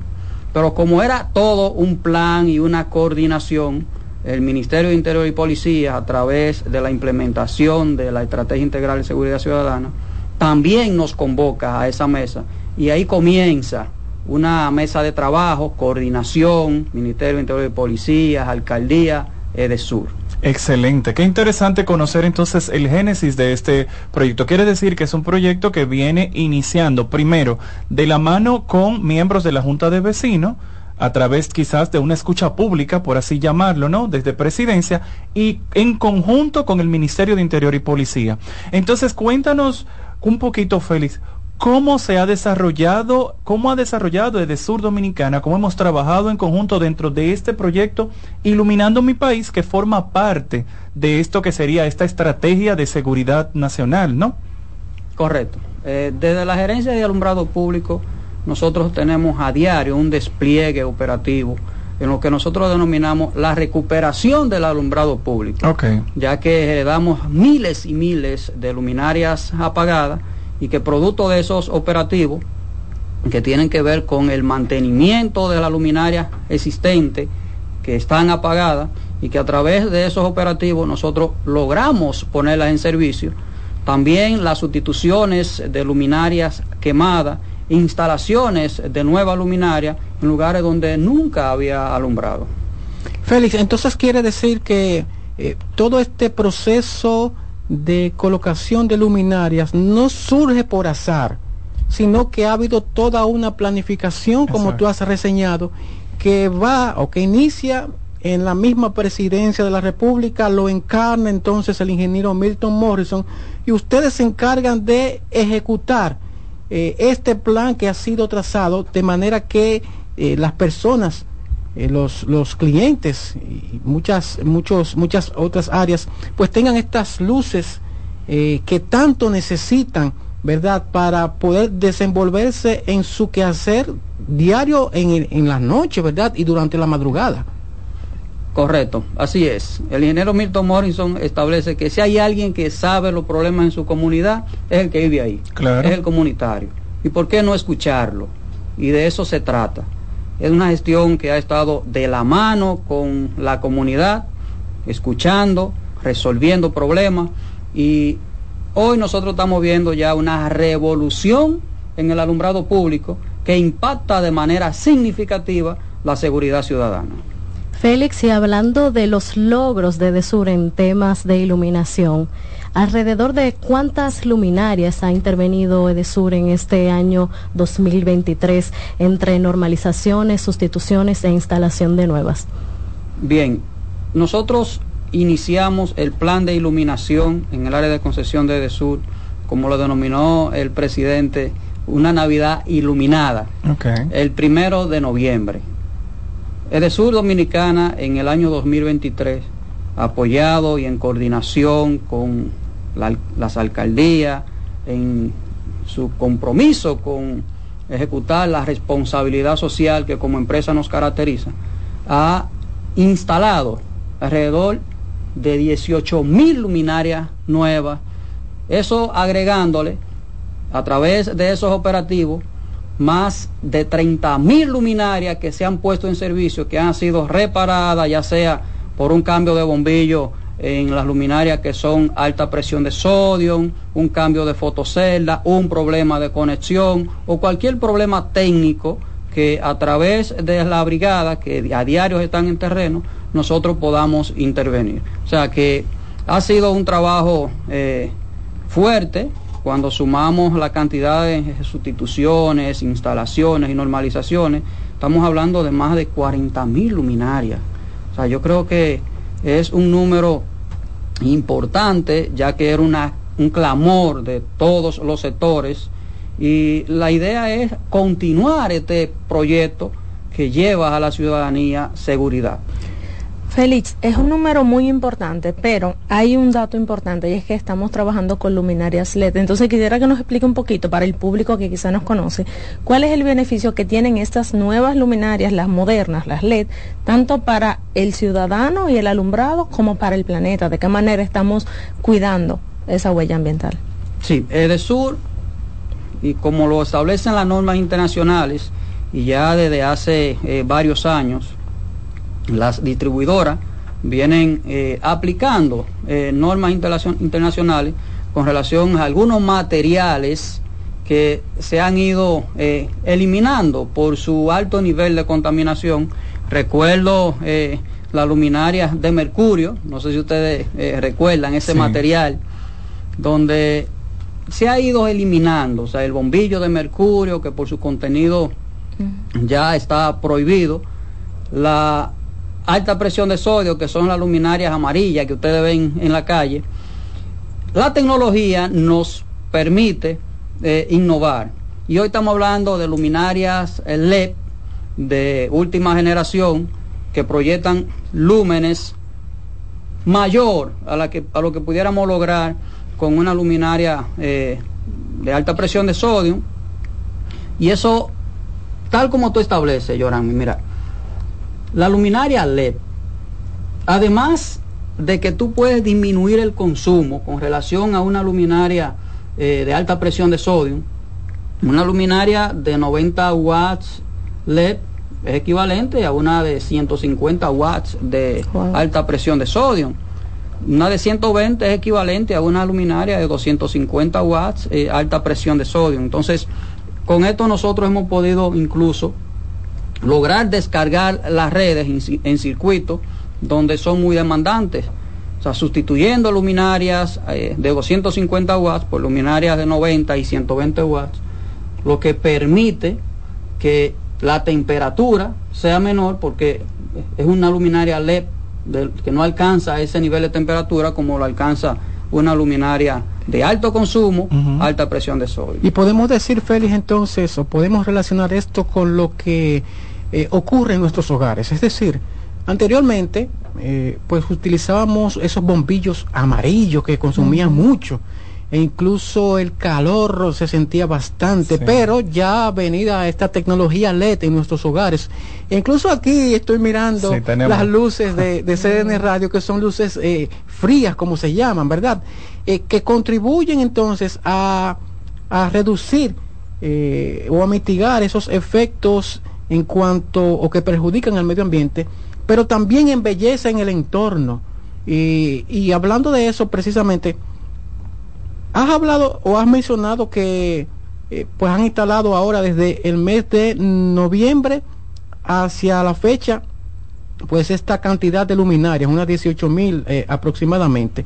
Pero vimos que a principio de año, eh, enero, febrero, eh, pues hubo un amplio programa también de iluminación, en este caso de, la zona de concesión de Edesur en Santo Domingo, eh, donde importantes vías fueron eh, iluminadas, importantes calles también. ¿cómo, ¿Cómo ha continuado esto? Es decir, ustedes dan seguimiento al trabajo que hacen, porque sabemos, ¿verdad?, que cuando se hace un trabajo muchas veces la dejan así, lo hacen, ya está funcionando y lo dejan así, pero ustedes dan seguimiento al trabajo que hacen. Eso es correcto.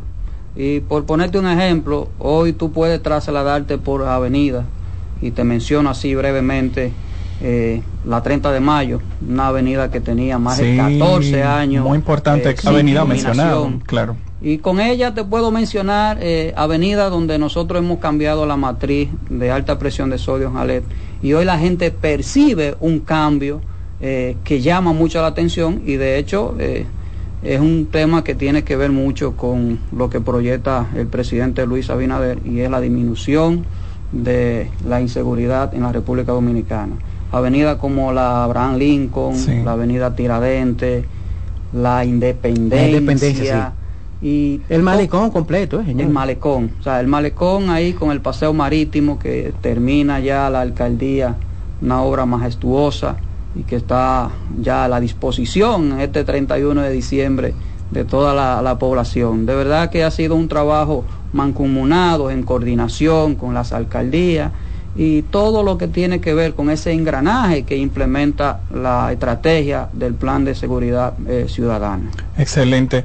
¿Sabe Félix, mientras nos explica cómo se ha ido desarrollando todo este proyecto de, de- seguridad, el, el- el plan de iluminación Iluminando mi país, ha ido mencionando en diferentes ocasiones la alcaldía, el Ministerio de Interior y Policía, eh, por ejemplo, ¿verdad? Eh, entonces, ¿cómo, ¿cómo se divide el rol en el que de- de- debe desempeñar cada uno de estos para que también la gente comprenda dónde entran las alcaldías, dónde entra Edesur, dónde entra cada una de, estas, de estos, de estas que trabajamos en conjunto? Correcto. Las alcaldías, tal como lo establece la, ley de electricidad, son las responsables del embellecimiento y con ello todo lo que tiene que ver con el alumbrado público. Las distribuidoras apoyan en ese sentido, ya que las alcaldías son el principal cliente de la distribuidora en el concepto que tiene que ver con la facturación del consumo de esas luminarias. O sea, que se da una sinergia entre las alcaldías, distribuidoras, para que esto sea posible. Ok, ok. Entonces es un trabajo en conjunto donde la alcaldía tiene, por ejemplo, el, el, el, el tema del embellecimiento público y entonces en coordinación con Edesur trabajamos lo que ya sería la colocación del alumbrado. Correcto. Y el mantenimiento. Y el mantenimiento de ese alumbrado. Excelente. Entonces, eso ahí es donde entra la parte que mencionaba Cristian, de, de ya el seguimiento, El seguimiento, después. y, muy y bien. que es de suma importancia. Claro. Porque si no damos seguimiento a lo que a lo que Se hacemos, pierde. ¿verdad? Se pierde Claro. y todo eso es una inversión. Sí. Pero tomando en cuenta, Félix, lo que hablamos de que las alcaldías son responsables, incluso la ley de municipalidad también lo pone así, tanto como la de electricidad, ¿de qué manera Edesur elige cuáles zonas priorizar para los proyectos de alumbrado? Porque, o sea, hay muchas alcaldías dentro de la zona de concesión de Edesur. Sí, tal como eh, establecía en principio, en la mesa de coordinación de política de seguridad, eh, ahí juega un papel fundamental eh, lo que en la policía le llaman el mapa de calor. Y son esos lugares donde los niveles de criminalidad son más altos. Desde ahí nosotros redireccionamos el enfoque porque el objetivo tal como se ha establecido en las diferentes mesas es disminuir el índice de inseguridad. O sea que nosotros muy bien recogemos esas informaciones que nos suministran a través del Ministerio de Interior y Policía para priorizar la zona, para mitigar con el alumbrado esa situación que nos afecta y que está muy comprometida eh, esta gestión en que podamos seguir contribuyendo a, a que podamos bajar los índices de inseguridad. Bueno, y sin duda que eh, todo esto conlleva una amplia eh, operatividad. Claro. Es decir, un plan que se ejecuta día tras día. eh, y quisiera que habláramos de eso, pero tenemos que hacer otra pausa. Sí, vamos a seguir, vamos a seguir conversando con Félix. No, debemos, muy interesante. debemos esto. sacar el jugo, ¿eh? Porque, Sí, sí, sí, sí, sí. ¿Verdad que sí? Sí, sí. Entonces, mis amigos, nos vemos en un momentito con más de Edesur Edesur en la radio.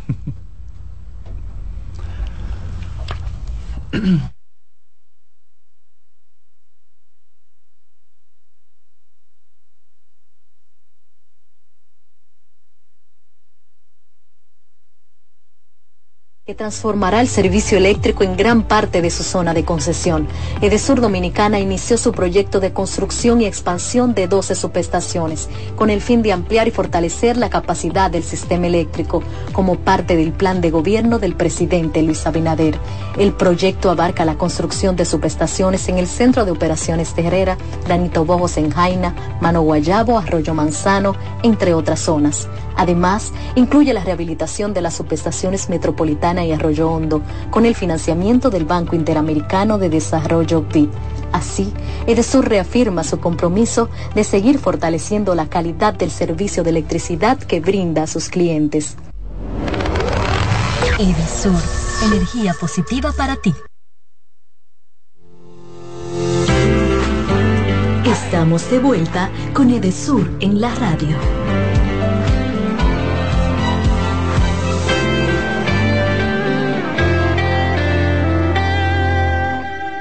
Bueno amigos, estamos de vuelta con más de Edesur en la radio. Contamos entonces, como ustedes han estado escuchando, con la grata presencia de don Félix Plasencia, gerente de alumbrado público de Edesur Dominicana.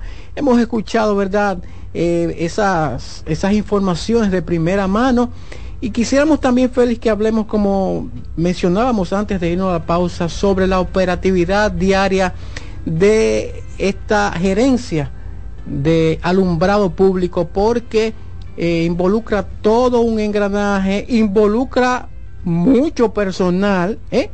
Eh, ¿Qué ha significado para ti estar al frente de, de tantas personas y, y, y, bueno, pues estar escuchando, mirando y supervisando, Félix, yo no sé cómo tú duermes, pero, no, la verdad que no sé cómo tú duermes, pero la realidad es que, eh, dime, ¿qué ha significado para ti estar al frente de tantas personas eh, que se encargan, verdad, en este caso de colocar eh, estas luminarias y de estar al frente de, de, de, esta área tan importante? Este es uno de los brazos fuertes de Edesur Dominicana.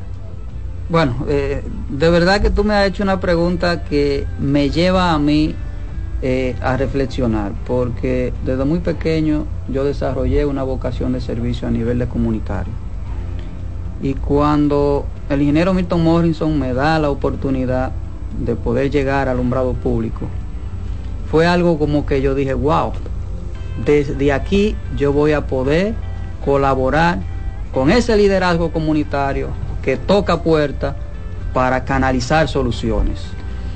Ya en cuanto a la operativa, tal como tú lo estableces, eh, se duerme poco.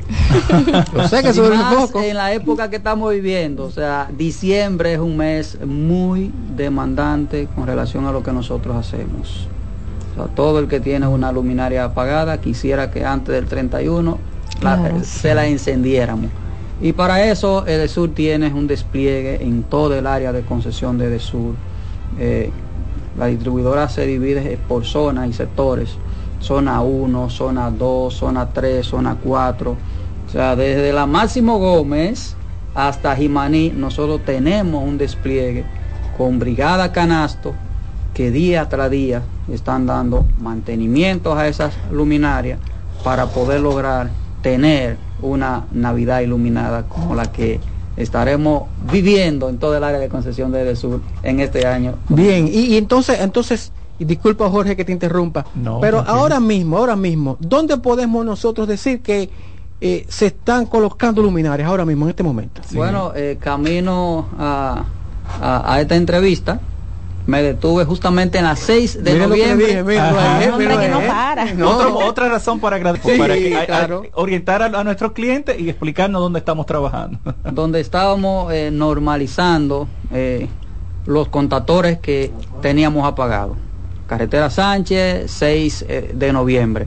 Pero previo a eso ya venía de Palenque, justamente ah, pero estamos fuertes en mi pueblo ruta. de San Cristóbal ¿eh? estamos... justamente donde estábamos llevando a cabo un operativo de normalización y sustitución de, de luminaria o sea que esto es un motor que no se detiene el alumbrado público eh, la gente lo percibe como una necesidad claro y creo que es así porque sí. la seguridad ciudadana depende mucho de cómo nosotros podamos enfrentar y poder eliminar esos focos vulnerables donde tú no puedes ver al otro y creo que de eso sí. se trata. Lo que hacemos en alumbrado me apasiona, lo disfruto y de verdad le agradezco mucho al ingeniero Milton Morrison que me haya dado esta oportunidad. Qué bueno, y justamente cuando cuando Cristian decía de interrumpir, era por ahí más o menos que iba, Félix, le iba a preguntar, fuera por ejemplo de lo que nos ha explicado usted del plan, del plan Iluminando mi país, si un si una junta de vecinos desea hacer una solicitud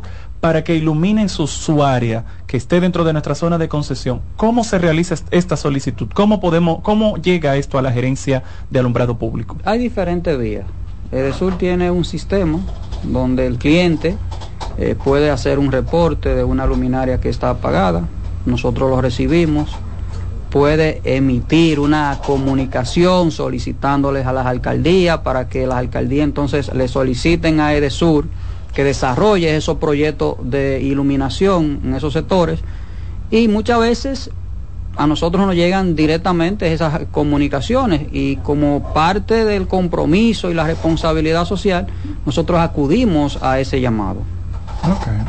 Félix, y saliéndonos ya de la parte meramente operativa, yéndonos más allá a la parte de las emociones y a la parte sensible, digamos así, de este trabajo que usted hace, ¿qué es lo que más le emociona de esta responsabilidad que usted tiene como gerente de alumbrado público? Te soy sincero. Sí.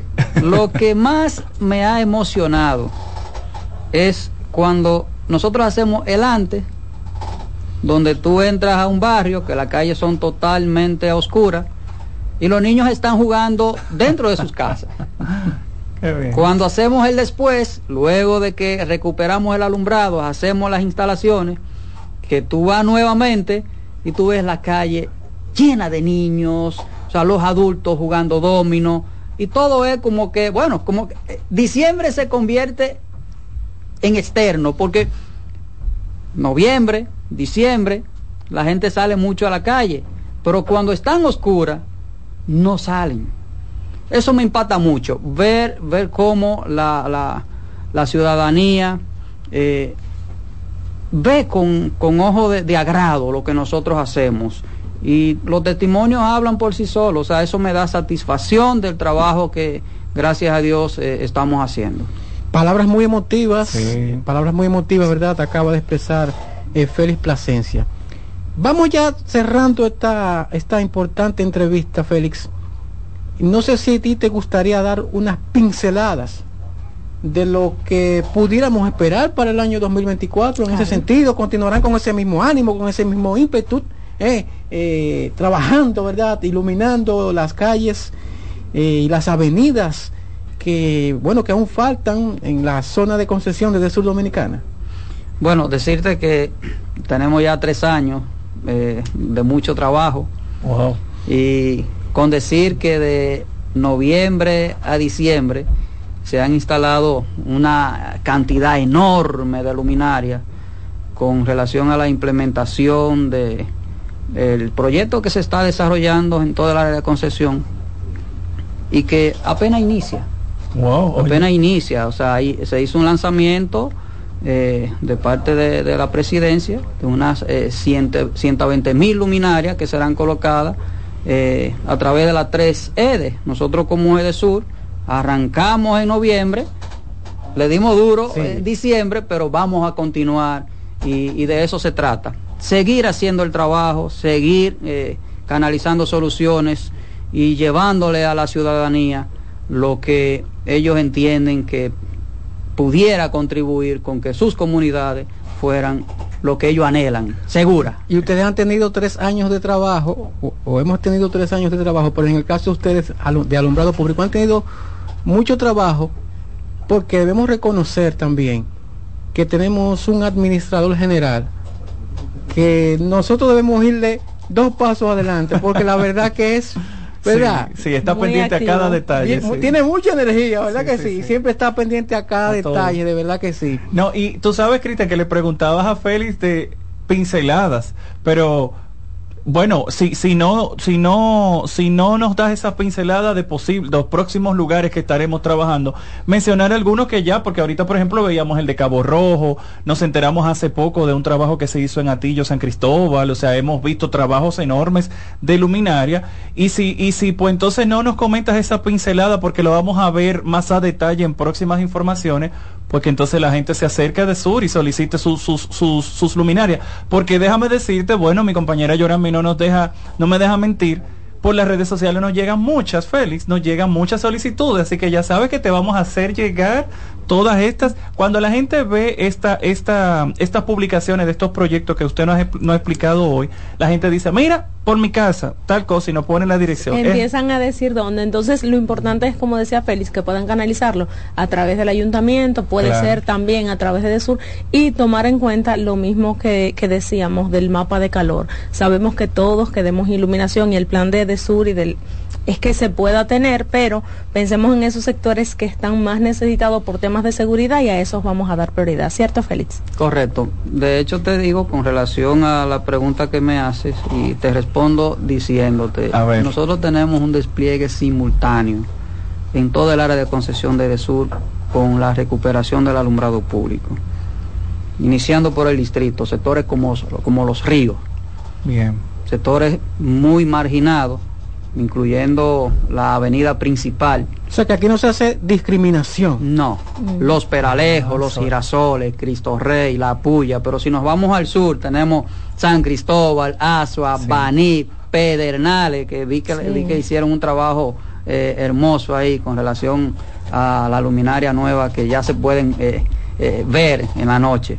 Y eso, con, con relación a, al despliegue, eh, está muy vinculado a, la iniciativa del presidente Luis Abinader con la ejecución del plan de iluminación no solamente en el área de concesión de Sur, sino a nivel nacional. Excelente. Bueno, nosotros nos gustaría continuar con Félix Plasencia, eh, tomando y teniendo, ¿verdad?, toda esta información de primera mano, pero lo tenemos que despedir. Claro.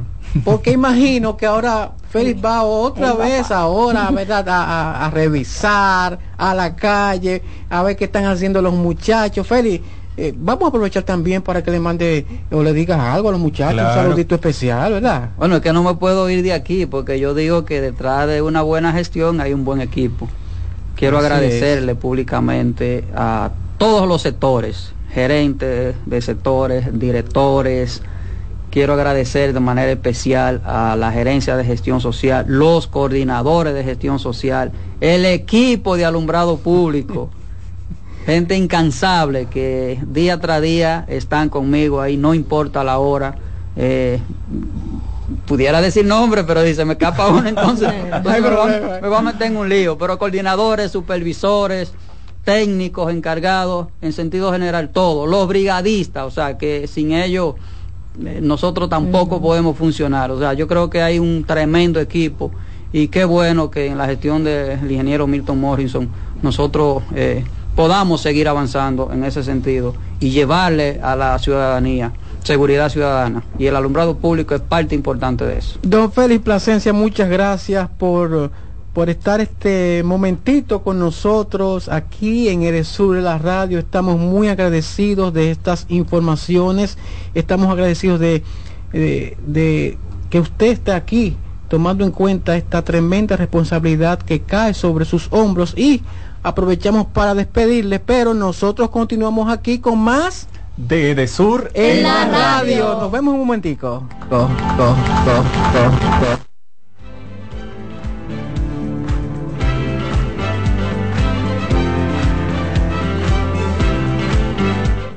Gracias a nuestra postulación en el sello Igualando RD y todo lo que conlleva, en Edesur Dominicana hemos implementado diversas políticas, entre ellas la política de licencia por paternidad, la política de manejo de situaciones de violencia de género e intrafamiliar, la política de prevención y resolución del acoso sexual, así como un protocolo de atención de casos de acoso. De igual manera, en Edesur hemos optimizado las políticas de igualdad de oportunidades en el empleo, de equidad de género y de antidiscriminación, entre muchas otras. Contamos con un comité de igualdad de género que vela por el avance de los proyectos y el cumplimiento de estas políticas reflejando el compromiso en creación de un entorno de trabajo inclusivo y diverso sin limitaciones de género e implementando una cultura organizacional más enfocada en género. Asimismo, hemos desarrollado estrategias de comunicación impactantes, entre las que podemos destacar el uso del lenguaje inclusivo en nuestras comunicaciones internas y externas, así como el uso del lenguaje no sexista en nuestras redes sociales lo que nos lleva a ser reconocida como una empresa inclusiva tanto nacional como internacionalmente.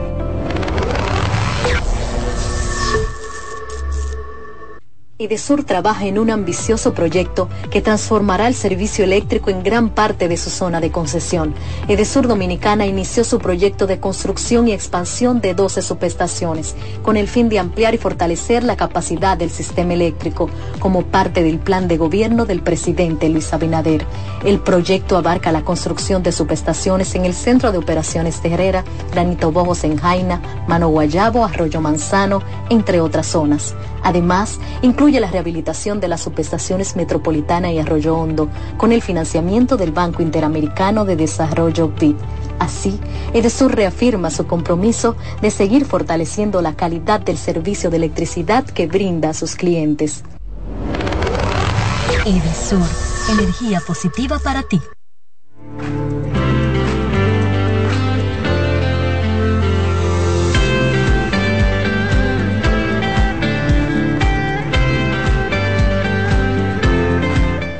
Retornamos ya con este último bloque de Edesur en la radio. señores. Entonces, eh, queremos hablar un poquito acerca de estos logros, eh, o más logros, ¿verdad? De lo que, que ha tenido de Sur Dominicana. Como ustedes recuerdan, al principio, pues veíamos eh, las palabras del administrador general Milton Morrison y queremos pues hablar un poquito acerca de estos logros o de algunos de ellos porque son muchísimos. ¿eh? Son muchos. De hecho, voy a invitar, ¿eh? mucha atención, voy a invitar a los radioescucha si quieren saber sobre los logros de Edesur Dominicana, pueden visitar el portal web edesur.com.do y allí ustedes encontrarán ese boletín de logros del año 2023 bueno, que recién fue publicado el día de ayer con estos logros de Sur Dominical. Vamos a ver, ¿con cuál logro vamos a iniciar entonces?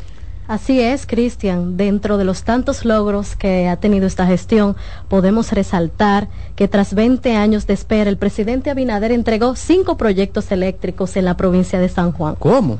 Un proyecto que benefició 714 hogares y 4 mil personas, con una inversión de 43 millones de pesos. Interesantísimo eso, ¿eh? Allá en San Juan, el granero del sur. Sí, sí, sí, así es. Bueno, para que para que veamos también que ha sido todo un despliegue de trabajo en el, que de Sur Dominicana ha hecho durante todo eh, el, el, sur del país. También tenemos que de Sur dispone electrificación de proyecto en Asua que impactará unos 320 bananeros. Importantísimo ese proyecto, Jorge. Explícanos un poquito de este de este proyecto, Cristian. Bueno, este proyecto consistió eh, en la colocación eh, de la electricidad a esas bombas, ¿verdad?, que utilizan estos bananeros, que a su vez, y lo recuerdo muy bien, eh, pues ha impactado desde el punto de vista no solo en cuanto al medio ambiente, porque ya no van a utilizar o ya no utilizan los combustibles fósiles, okay. sino que también entonces, esto contribuye a que ellos aumenten su productividad de manera que puedan exportar mayor cantidad, ¿verdad?, de, maná, de bananos hacia el exterior. Un aporte agropecuario en esa parte. Y, sí, claro que también. sí, pero no solamente hablamos de, de productores de banano, también otros productores como de ajo y otros rubros, ¿verdad?, que se utilizan en la República Dominicana para consumo interno. Excelente. De manera que esta iniciativa, este logro de, de Sur Dominicana, pues ha impactado de manera eh, positiva a estos bananeros. ¿Qué logros más podemos resaltar? Desde la parte digital, es un logro que a mí me llena mucho personalmente porque yo los amo y es el incremento de 126.298 clientes en canales alternos, es decir, personas usando el chatbot, la aplicación de Desur, la oficina virtual. Esas son personas que ya no tienen que desplazarse para hacer procesos en Edesur, porque como siempre hemos dicho, estamos apostando a la tecnología, a la comodidad, a la inclusión del cliente y ten, que tenga todo más fácil. Entonces, esos canales están creciendo y los invitamos a que quienes todavía no los usan se inicien en este proceso tan bello. De manera que podemos decir que Edesur es una empresa totalmente moderna, ¿eh? Claro. Eh, y ajustada a estos tiempos, porque como mencionas, eh, esa transacción, ¿verdad? Del pago de, de la factura, por ejemplo, se puede hacer eh, vía la aplicación eh, de Sur, ¿verdad que sí? Y también eh, sí. eh, la oficina pago, virtual. Los reportes, el seguimiento, si tienes alguna avería o si se te fue la luz y tú no sabes qué pasó, dale por el chatbot y ya. Y entonces es sumamente cómodo todos estos servicios que están a disposición de los clientes. Tú sabes que me río porque recuerdo que en programas anteriores Yorami nos decía que dentro de los canales alternos este es su Ey, favorito. El chatbot el es chatbot. mi favorito. Yo defiendo mucho la app porque la app también es mi favorita eh, eh, en esa parte. No sé si a cada uno de nuestros clientes pues experimenten cuál es su favorito y déjenos Sí. saber a propósito de la parte digital por las redes, déjenos saber cuál es su canal alterno favorito. Interesante esa pregunta. Miren, tenemos también otro logro importantísimo de, de Sur Dominicana y, y, bueno, ha tenido que ver con eh, la adquisición de esas eh, eh, cámaras, ¿verdad? Termográficas para detectar fallas en las líneas de media y baja tensión y disminuir las averías. Esto es interesantísimo Sí. porque pues con estas cámaras termográficas, ¿verdad?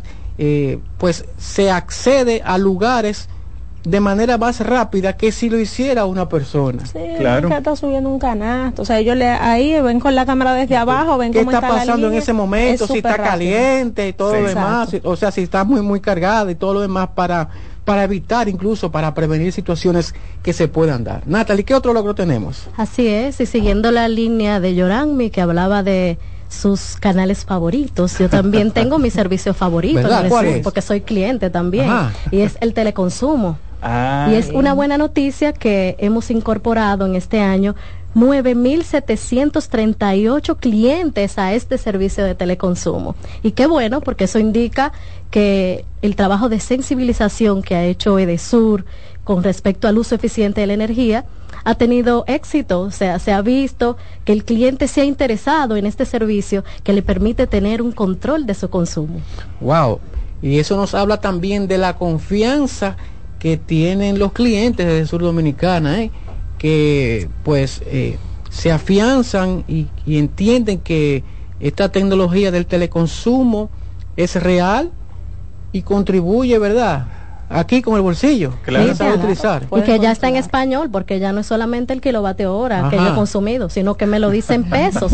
Yo quiero saber cuántos chelitos ya yo he consumido en ¿Cuánto energía. es? Y es otro logro de la gestión. Es interesante eso. Sí, sí. A mí el teleconsumo es otro aliado, lo Yo- confieso también como cliente. Yo lo amo también y para quienes quieran saber por qué es tan bueno, escriban a mi consumo arroba edesur.com.do con su nick, eh, su nombre y su cédula y ahí ya lo van a suscribir. Recuerden, si son clientes telemedidos, eso quiere decir que todos los meses no va una persona a ver su contador, sino que se hace de forma remota. Si usted tiene esa tecnología, puede recibir el teleconsumo y controlar su gasto energético.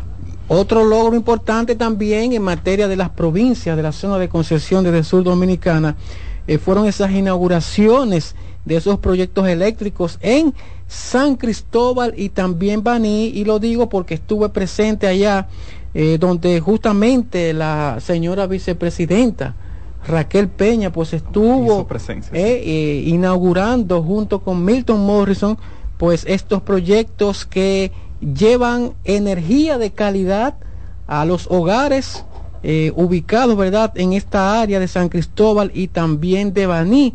De manera que podemos decir que de Sur ha sido una empresa que no se ha concentrado solamente eh, en el Distrito Nacional, sino en toda su zona. Ahorita lo mencionaba Félix, que eh, es una empresa que no hace discriminación ni distinción de personas en materia de llevar el servicio de energía eh, eléctrica. Nosotros tenemos que despedir prácticamente ya, pero primero eh, quisiera eh, agradecer al ingeniero Milton Morrison porque nos ha permitido eh, pues estar eh, con este programa de temporada. Vamos a continuar, por supuesto, ya el año que viene.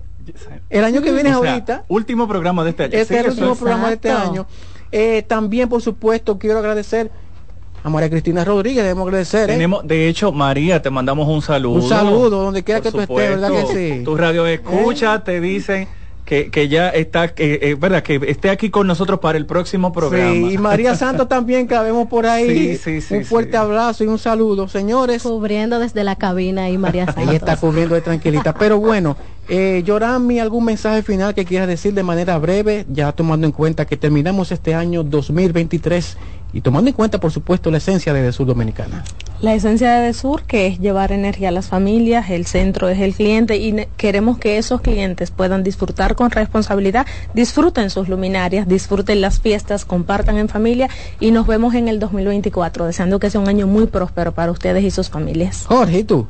Bueno, señores, esto es un momento de estar unidos y sobre todo si tenemos energía positiva, pues lo mejor, mantenerse unidos, cuidarse mucho. Nos vemos en el 2024 en más cosas y más trabajos que le vamos a llevar de lo que tenemos para ustedes. Natalia, adelante. Así es, deseamos que toda la población pueda pasarla bien, pueda divertirse, pueda compartir junto a su familia, siempre dentro del marco de la prudencia, para evitar accidentes y demás episodios que no queremos ver, ¿verdad? Lo que queremos es eh, que sea un fin de año en armonía, amor, paz y que puedan entonces eh, empezar a proyectarse eh, esas metas que tienen para el próximo año que ya casi inicia. Bueno, agradecer a CDN por permitirnos utilizar sus micrófonos. En lo personal también queremos agradecer a Jonathan y a quienes y quienes se encuentran en los controles. Eh, y por soportarnos, ¿verdad? A los sábados de 4 o 5 de la tarde, un 30 de eh, diciembre. Nosotros también queremos desear un maravilloso año 2024, entendiendo, ¿verdad?, que la voluntad de Dios siempre va a imperar. Y por supuesto, tranquilos este 31 de diciembre porque la vida va a continuar. Así es. Bueno, nosotros nos despedimos y agradecemos eh, el que ustedes nos hayan escuchado y nos vemos en 2024 con una entrega más de Edesur en la radio. Generamos el cambio poniendo toda nuestra energía. Cada trabajo, cada proyecto, cada meta, solo se logra con energía. Energía positiva, energía generada, energía distribuida la puedes ver en los ojos de la gente que trabaja para llevar energía a todos nuestros clientes. Usemos la energía de manera responsable y eficiente. Trabajemos juntos para eliminar el fraude. El compromiso es que todos paguemos la luz a tiempo para tener energía todo el tiempo. Juntos lo lograremos. Edesur, energía positiva para ti. Escuchas CDN Radio, 92.5 Santo Domingo Sur y Este, 89.9 Punta Cana y 89.7 toda la región norte. Vuelve la brisita. Recibe tu bono navideño de 1,500 pesos a través de Banreservas por tarjeta Bono Navideño Mastercard Banreservas. Crédito a tu cuenta Banreservas o por SMS vía tu efectivo. Activa tu tarjeta llamando al 809-920-2004. Con tu cédula en mano, marca el número uno y sigue las instrucciones. Así que vete poniendo tu abriguito y empieza a disfrutar de la brisita de tu bono navideño. Porque primero es tu Navidad. Más detalles en www www.presidencia.gov.do y la prensa. ¡Felices fiestas! Son los deseos de Gobierno de la República Dominicana, Mastercard y Banreservas, el banco de todos los dominicanos. ¿Pensando cómo salir de la rutina? No piense más. Nuevas experiencias le esperan en Marien Puerto Plata. Un hotel todo incluido, rodeado de hermosa playa y vistas inolvidables. Reserve una escapada para toda la familia y disfruten de unas vacaciones inolvidables. Conozca más en marienhotels.com. En CDN Radio, la hora 5 de la tarde.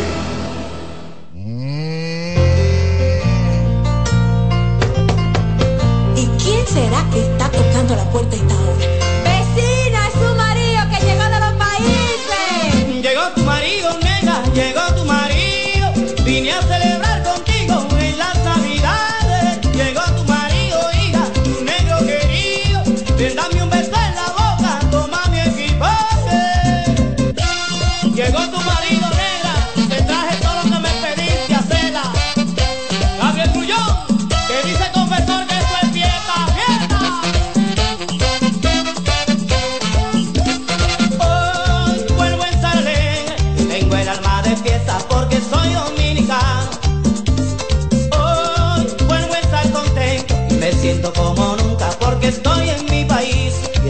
hace navidades celebrando todos juntos, cada cual con su familia haciendo un hogar feliz.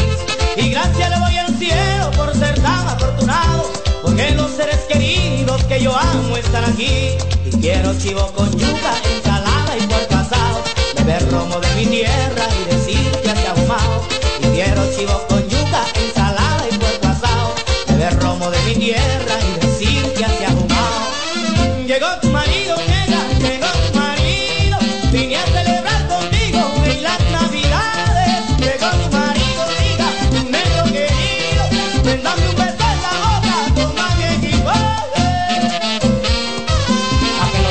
pasando el gordito familia, ahora tiene un banco de machachos, peliveloz. Juan Pablo.